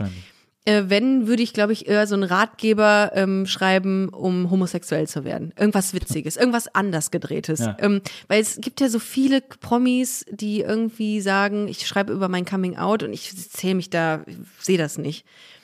Habe ich jetzt gerade Promis gesagt? Es gibt viele Menschen, um Gottes Willen. Ja, du Ähm, bist schon auch ein Promi. Nee, das, doch, das, also, finde ich immer sehr unangenehm. Äh, Aber es gibt Promis wie Jochen Schropp oder so, Ja. das sehe ich schon, der dann sagt, äh, ich schreibe mein Coming Out. Völlig fein, ist auch mit Sicherheit cool, habe ich auch gelesen, das Buch. Aber ähm, ich sehe das für mich nicht. Ich finde das irgendwie dann so ich erwartbar. immer wenn immer wenn es um dein Coming Out geht, hat das umweht das so den Hauch des Unspektakulären so ein bisschen. Meins? Ja. Ja, war auch so. Also klar, meine Eltern fanden es jetzt nicht so geil, aber es ist jetzt nicht so, dass ich da irgendwie einen mega Struggle hatte. Meine Eltern waren sogar bei den Live-Shows dabei, Ja. wenn auch eher so ruhig in der Mitte sitzend und ähm, mit einer Penisnase auf. äh, also so eine Brille. Ja, ja, klar. Ja, weißt, oh Gott. äh, aber ah, das, das liefert für ein halbes Kapitel, glaube ich, Ja. irgendwie Content. Ja, ja. Lieber irgendwas Cooles, wo Leute irgendwie Fun, was das ganze Thema vielleicht ein bisschen die Ernsthaftigkeit nimmt. Mhm. Da hätte ich Bock drauf. Und apropos Ernsthaftigkeit nehmen, hast du noch Ambitionen oder, oder den Wunsch oder Traum irgendwie? Nein. Noch, gar nicht. Nein, ich habe keine Ambitionen mehr. Also, ja, Entschuldigung. Äh, nee, alles gut. Ich dachte, du hättest quasi schon vorgeahnt, was jetzt zu sagen kommt. Hast du die Ambition vielleicht irgendwie nochmal oder mal so richtig auf Solo-Tour, äh, so Stand-up-mäßig zu ich liebe gehen das. und Ich äh, liebe live. so aufzutreten? Ich liebe live. Aber würdest du Beste. denn eher Busenfreundin live machen oder würdest du lieber Stand-up live machen? Boah, ich glaube, ich fühle mich in dem, äh, in dem Metier Podcast live schon wohler. Weil ich kann mich schlecht an Texte halten, Mhm. mag ich auch nicht gerne. Ich bin auch nicht pointiert genug. Also ich glaube, wenn man. Das haben wir, haben wir heute hier das Gegenteil äh, Nee, erlebt. ja, ich glaube, wenn man sich so einen Gag schreibt und dann irgendwie den zehnmal macht, dann ist der irgendwann auch ungeil, äh, weil man den nicht mehr lebt. Ich äh, finde, vieles entsteht aus der Spontanität und aus dem Gespräch miteinander. Ich hätte übrigens mal sehr Bock auf Live-Episode mit dir. ja, Ich glaube, das, das wäre richtig geil. Ich lade Jederzeit. Sag Ich würde. Bescheid. Okay, mache ich. Ich komme hin, wo du willst. In Darmstadt, Würzburg, Köln. Ballermann. ich weiß nicht, ob dir da nicht was ein. Busenfreundin live am Ballermann. Finde ich gut. So live in der Kneipe, im Megapark, wo sie Tschüss. alle super besoffen sind. Und Tschüss. gerade gerade ist irgendwie Markus aufgetreten oder, oder Jürgen. Und dann, so, jetzt eine Stunde Live-Podcast. Und alle denken sich, wollen die uns verarschen? Bier, Bier, Bier. Oh mein wär Gott. geil, das nee, das, das, äh, ja, das ist ein Experiment. Mal gucken, wie lange wir da sitzen. nee, aber wirklich, ich fühle mich sehr geschmeichelt, von dir eingeladen zu werden. Ich komme jederzeit gerne. ja, ich, ich, finde, äh, ich fand das äh, Gespräch, äh, beziehungsweise gucke ich gerade nach rechts, weil deine äh, Redakteurin eben schon mal so ein bisschen panisch rübergeguckt hat. Ich hätte richtig Bock da drauf und Ja. ich, ich lade dich auf jeden Fall gerne zu Busenfreunde ein, wenn du, dir, wenn Ja, du, wenn du möchtest. Jederzeit, na klar. Geil, dann werde ich mich auf dich besser vorbereiten, als das, was ich heute hier geliefert habe. Mindestens genauso, wie du dich hier vorbereitet hast. Das sieht sehr gut aus. Aber, äh, aber du würdest quasi eher auf Podcast-Tour gehen als auf Stand-Up-Tour. ja, Ja. um deine Frage zu beantworten, Ja. Entschuldigung, ja. Ja. Es ist irgendwie Ich träume ich träum davon, fange ich gerade so ein bisschen an zu schreiben. Ich weiß noch nicht so richtig, wie ich es schreiben soll, aber ich träume davon, so eine Solo-Tour zu machen, wo ich so erzähle. Also ich will gar nicht Podcast live machen, weil ich finde es auch geil, wenn es reproduzierbar ist, wenn ich so jeden Abend das gleiche Programm mache mit so, ich würde mir dann so ein paar Lücken für Variationen lassen. Aber so, äh, so ein festes Programm zu haben und so eine gute Geschichte zu haben, die ich jeden Abend quasi erzähle. Und dann vor allem so, ich habe halt Bock, in so Orten aufzutreten, weil jetzt, wir, touren ja auch mit Gäste ist Geisterbahn, wir treten Mhm. oft live auf im Podcast. Das sind natürlich immer die Städte, sind immer die großen Städte, da zieht's am meisten. Aber ich hätte halt Bock, weil ich komme eben aus Wesseling, ich komme aus einer kleinen Stadt, in so, durch Kleinstädte zu touren. Durch Ohne Städte Witz. so bis zu 100.000 oder so, das finde ich irgendwie geil. Die haben dann so eine Kleinkunstbühne. Ja, das ich- ist irgendwie voll geil. Habe ich auch mal drüber nachgedacht, ähm, gerade in Bereichen, die äh, oder in, in Orten, die nicht so viel haben. Habe ich Ja. auch mal, weil äh, die großen, also in Bezug auf Queerness, habe ich gedacht, äh, dann geh mal, geh mal in, in Dörfer. Na, Mach mal ein CSD in Bad Salzuflen oder so. Ne? absolut. Genau. Ähm, weil da Charlotte nichts ist. Und Ja. ich habe gedacht, dann macht man auch, kann man auch da ein bisschen mit der ähm, so touren. Darum ist das ein, ein guter Gedanke, weil es auch einfach mal was anderes ist als das, was alle machen. Das ist Ja. immer so ein Credo bei mir. Nicht immer die gleichen Pfade entlanglaufen, weil das langweilt mich. Dann hat das, haben das 500 Leute vor Pfade, dir. Pfade sozusagen. So, da haben wir es doch. Das ist auch ein Titel für einen guten Podcast. für einen sehr langweiligen Podcast. Achtung, das hier ist ein langweiliger Podcast. Das langweiligste Wanderbuch der Welt. Pfade, Pfade. Das wäre eigentlich Super, geil. super. Geil. So, heute wandern wir durch äh, Oberhausen vorbei am Zentro. Kannst du das mal machen? Das finde ich aber sehr lustig. Pfade, Pfade ist wirklich sehr witzig. Ja, schickt uns eure langweiligsten Pfade. Wir können garantieren, das wird der langweiligste Podcast. Wobei, vielleicht wird das auch gar nicht der lang. Vielleicht ist es genau dann das Gegenteil, dass die Leute das sehr unterhaltsam finden, Was- weil wie, es angekündigt wie viele. Ideen wir hier heute schon Ja, haben. Ist du. Also, man muss Pfade, wirklich sagen, Pfade, Pfade. Pfade, Pfade. Finde ich super. Liebe gute Titel. Ja, Liebe gute Titel. gute- äh, Ich auch. Äh, Ricarda, ich freue mich wahnsinnig, dass du heute hier gewesen bist. Ich- es hat riesen Spaß gemacht. Dito. Ähm, ich komme gerne zu dir im Podcast, dann Bis- führen wir dieses Gespräch weiter. Ja, Teil und dann machen wir so Ping-Pong. Dann kommst du wieder zu mir und So, so. Wir lassen es genau. einfach nie wieder enden. Mach ich, Das mach ich. unendliche Gespräch dann. Ja, das mal, genau, die unendliche Geschichte wollte ich schon gerade sagen. Aber das unendliche Gespräch. Aber wer ja. ist dann die kindliche Kaiserin von uns? Du wer ist ich? der Fuchur? Das ist ja die Frage. Das sind die zwei Rollen, die zu vergeben sind. Und die kindliche Kaiserin. Ich sag dir ganz ehrlich, ich bin lieber die kindliche Kaiserin, dann bist du der Ich, Glücksdrache. ich äh, finde den sehr puschelig und ich mag den gerne. Ich habe ein bisschen Angst gehabt vor der Nase, aber das Ja. hat man bei mir auch. Insofern alles gut. Man kann ja jetzt, wenn man aufs Bavaria-Gelände geht in München, da ist ja Fuchur noch. Also beziehungsweise bis vor ein paar Jahren noch gab es die Bavaria Studio-Tour und dann konnte man auch Fuchur, das Modell von Streicheln. Fuchur sehen und sich draufsetzen vor so einem Greenscreen. Hat der nicht doch keine Haare mehr dann Ja, da drauf? der ist so abgesessen. Ja, das glaube ich. Das ist Bäh, so das, abgeschrabbelt. das, Das aus war dem Grunde wäre ich schon traurig, Der wenn ich Nacken das. von Fuchur sieht nicht mehr gut aus. der, hat da, der seltsamen Ausschlag. Ah. Ähm, aber, äh, aber du bist natürlich ein, ein wunderschöner, frischer Frühlingsfuchur. Äh, der, wo noch, wo noch Das hat auch noch nie jemand zu mir gesagt. Ich bin ein frischer Frühlingsfuchur. Könnte aber auch da wieder. Schlage ich mal meiner, meiner Freundin vor, ob sie mich nicht mehr so nennen will. Nenne mich frischer Frühlingsfuchur.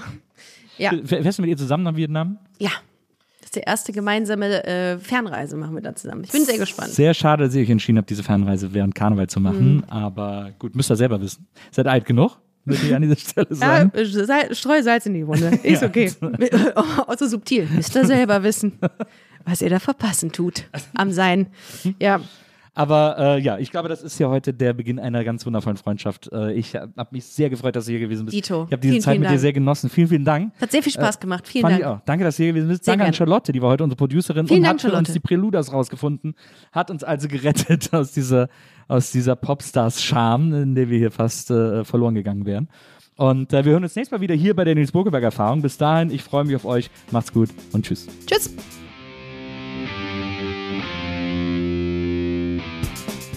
Die Nils Bokeberg Erfahrung. Von und mit Nils Bokeberg. Eine Produktion von Pool Artists. Team Wenzel Burmeier, Lisa Hertwig, Maria Lorenz Bokeberg, Frieda Morische und natürlich Nils Bokeberg.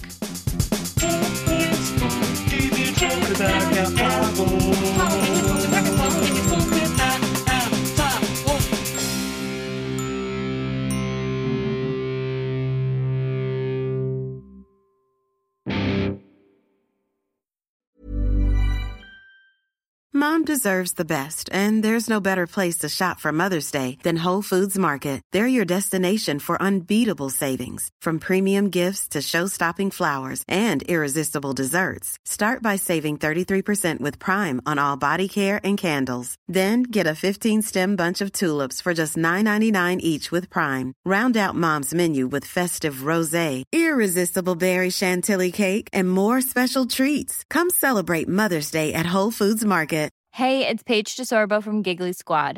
High quality fashion without the price tag. Say hello to Quince.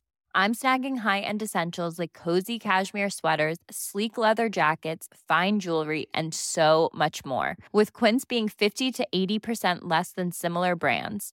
And they partner with factories that prioritize safe, ethical, and responsible manufacturing. I love that. Luxury quality within reach. Go to quince.com slash style to get free shipping and 365 day returns on your next order. Quince.com slash style.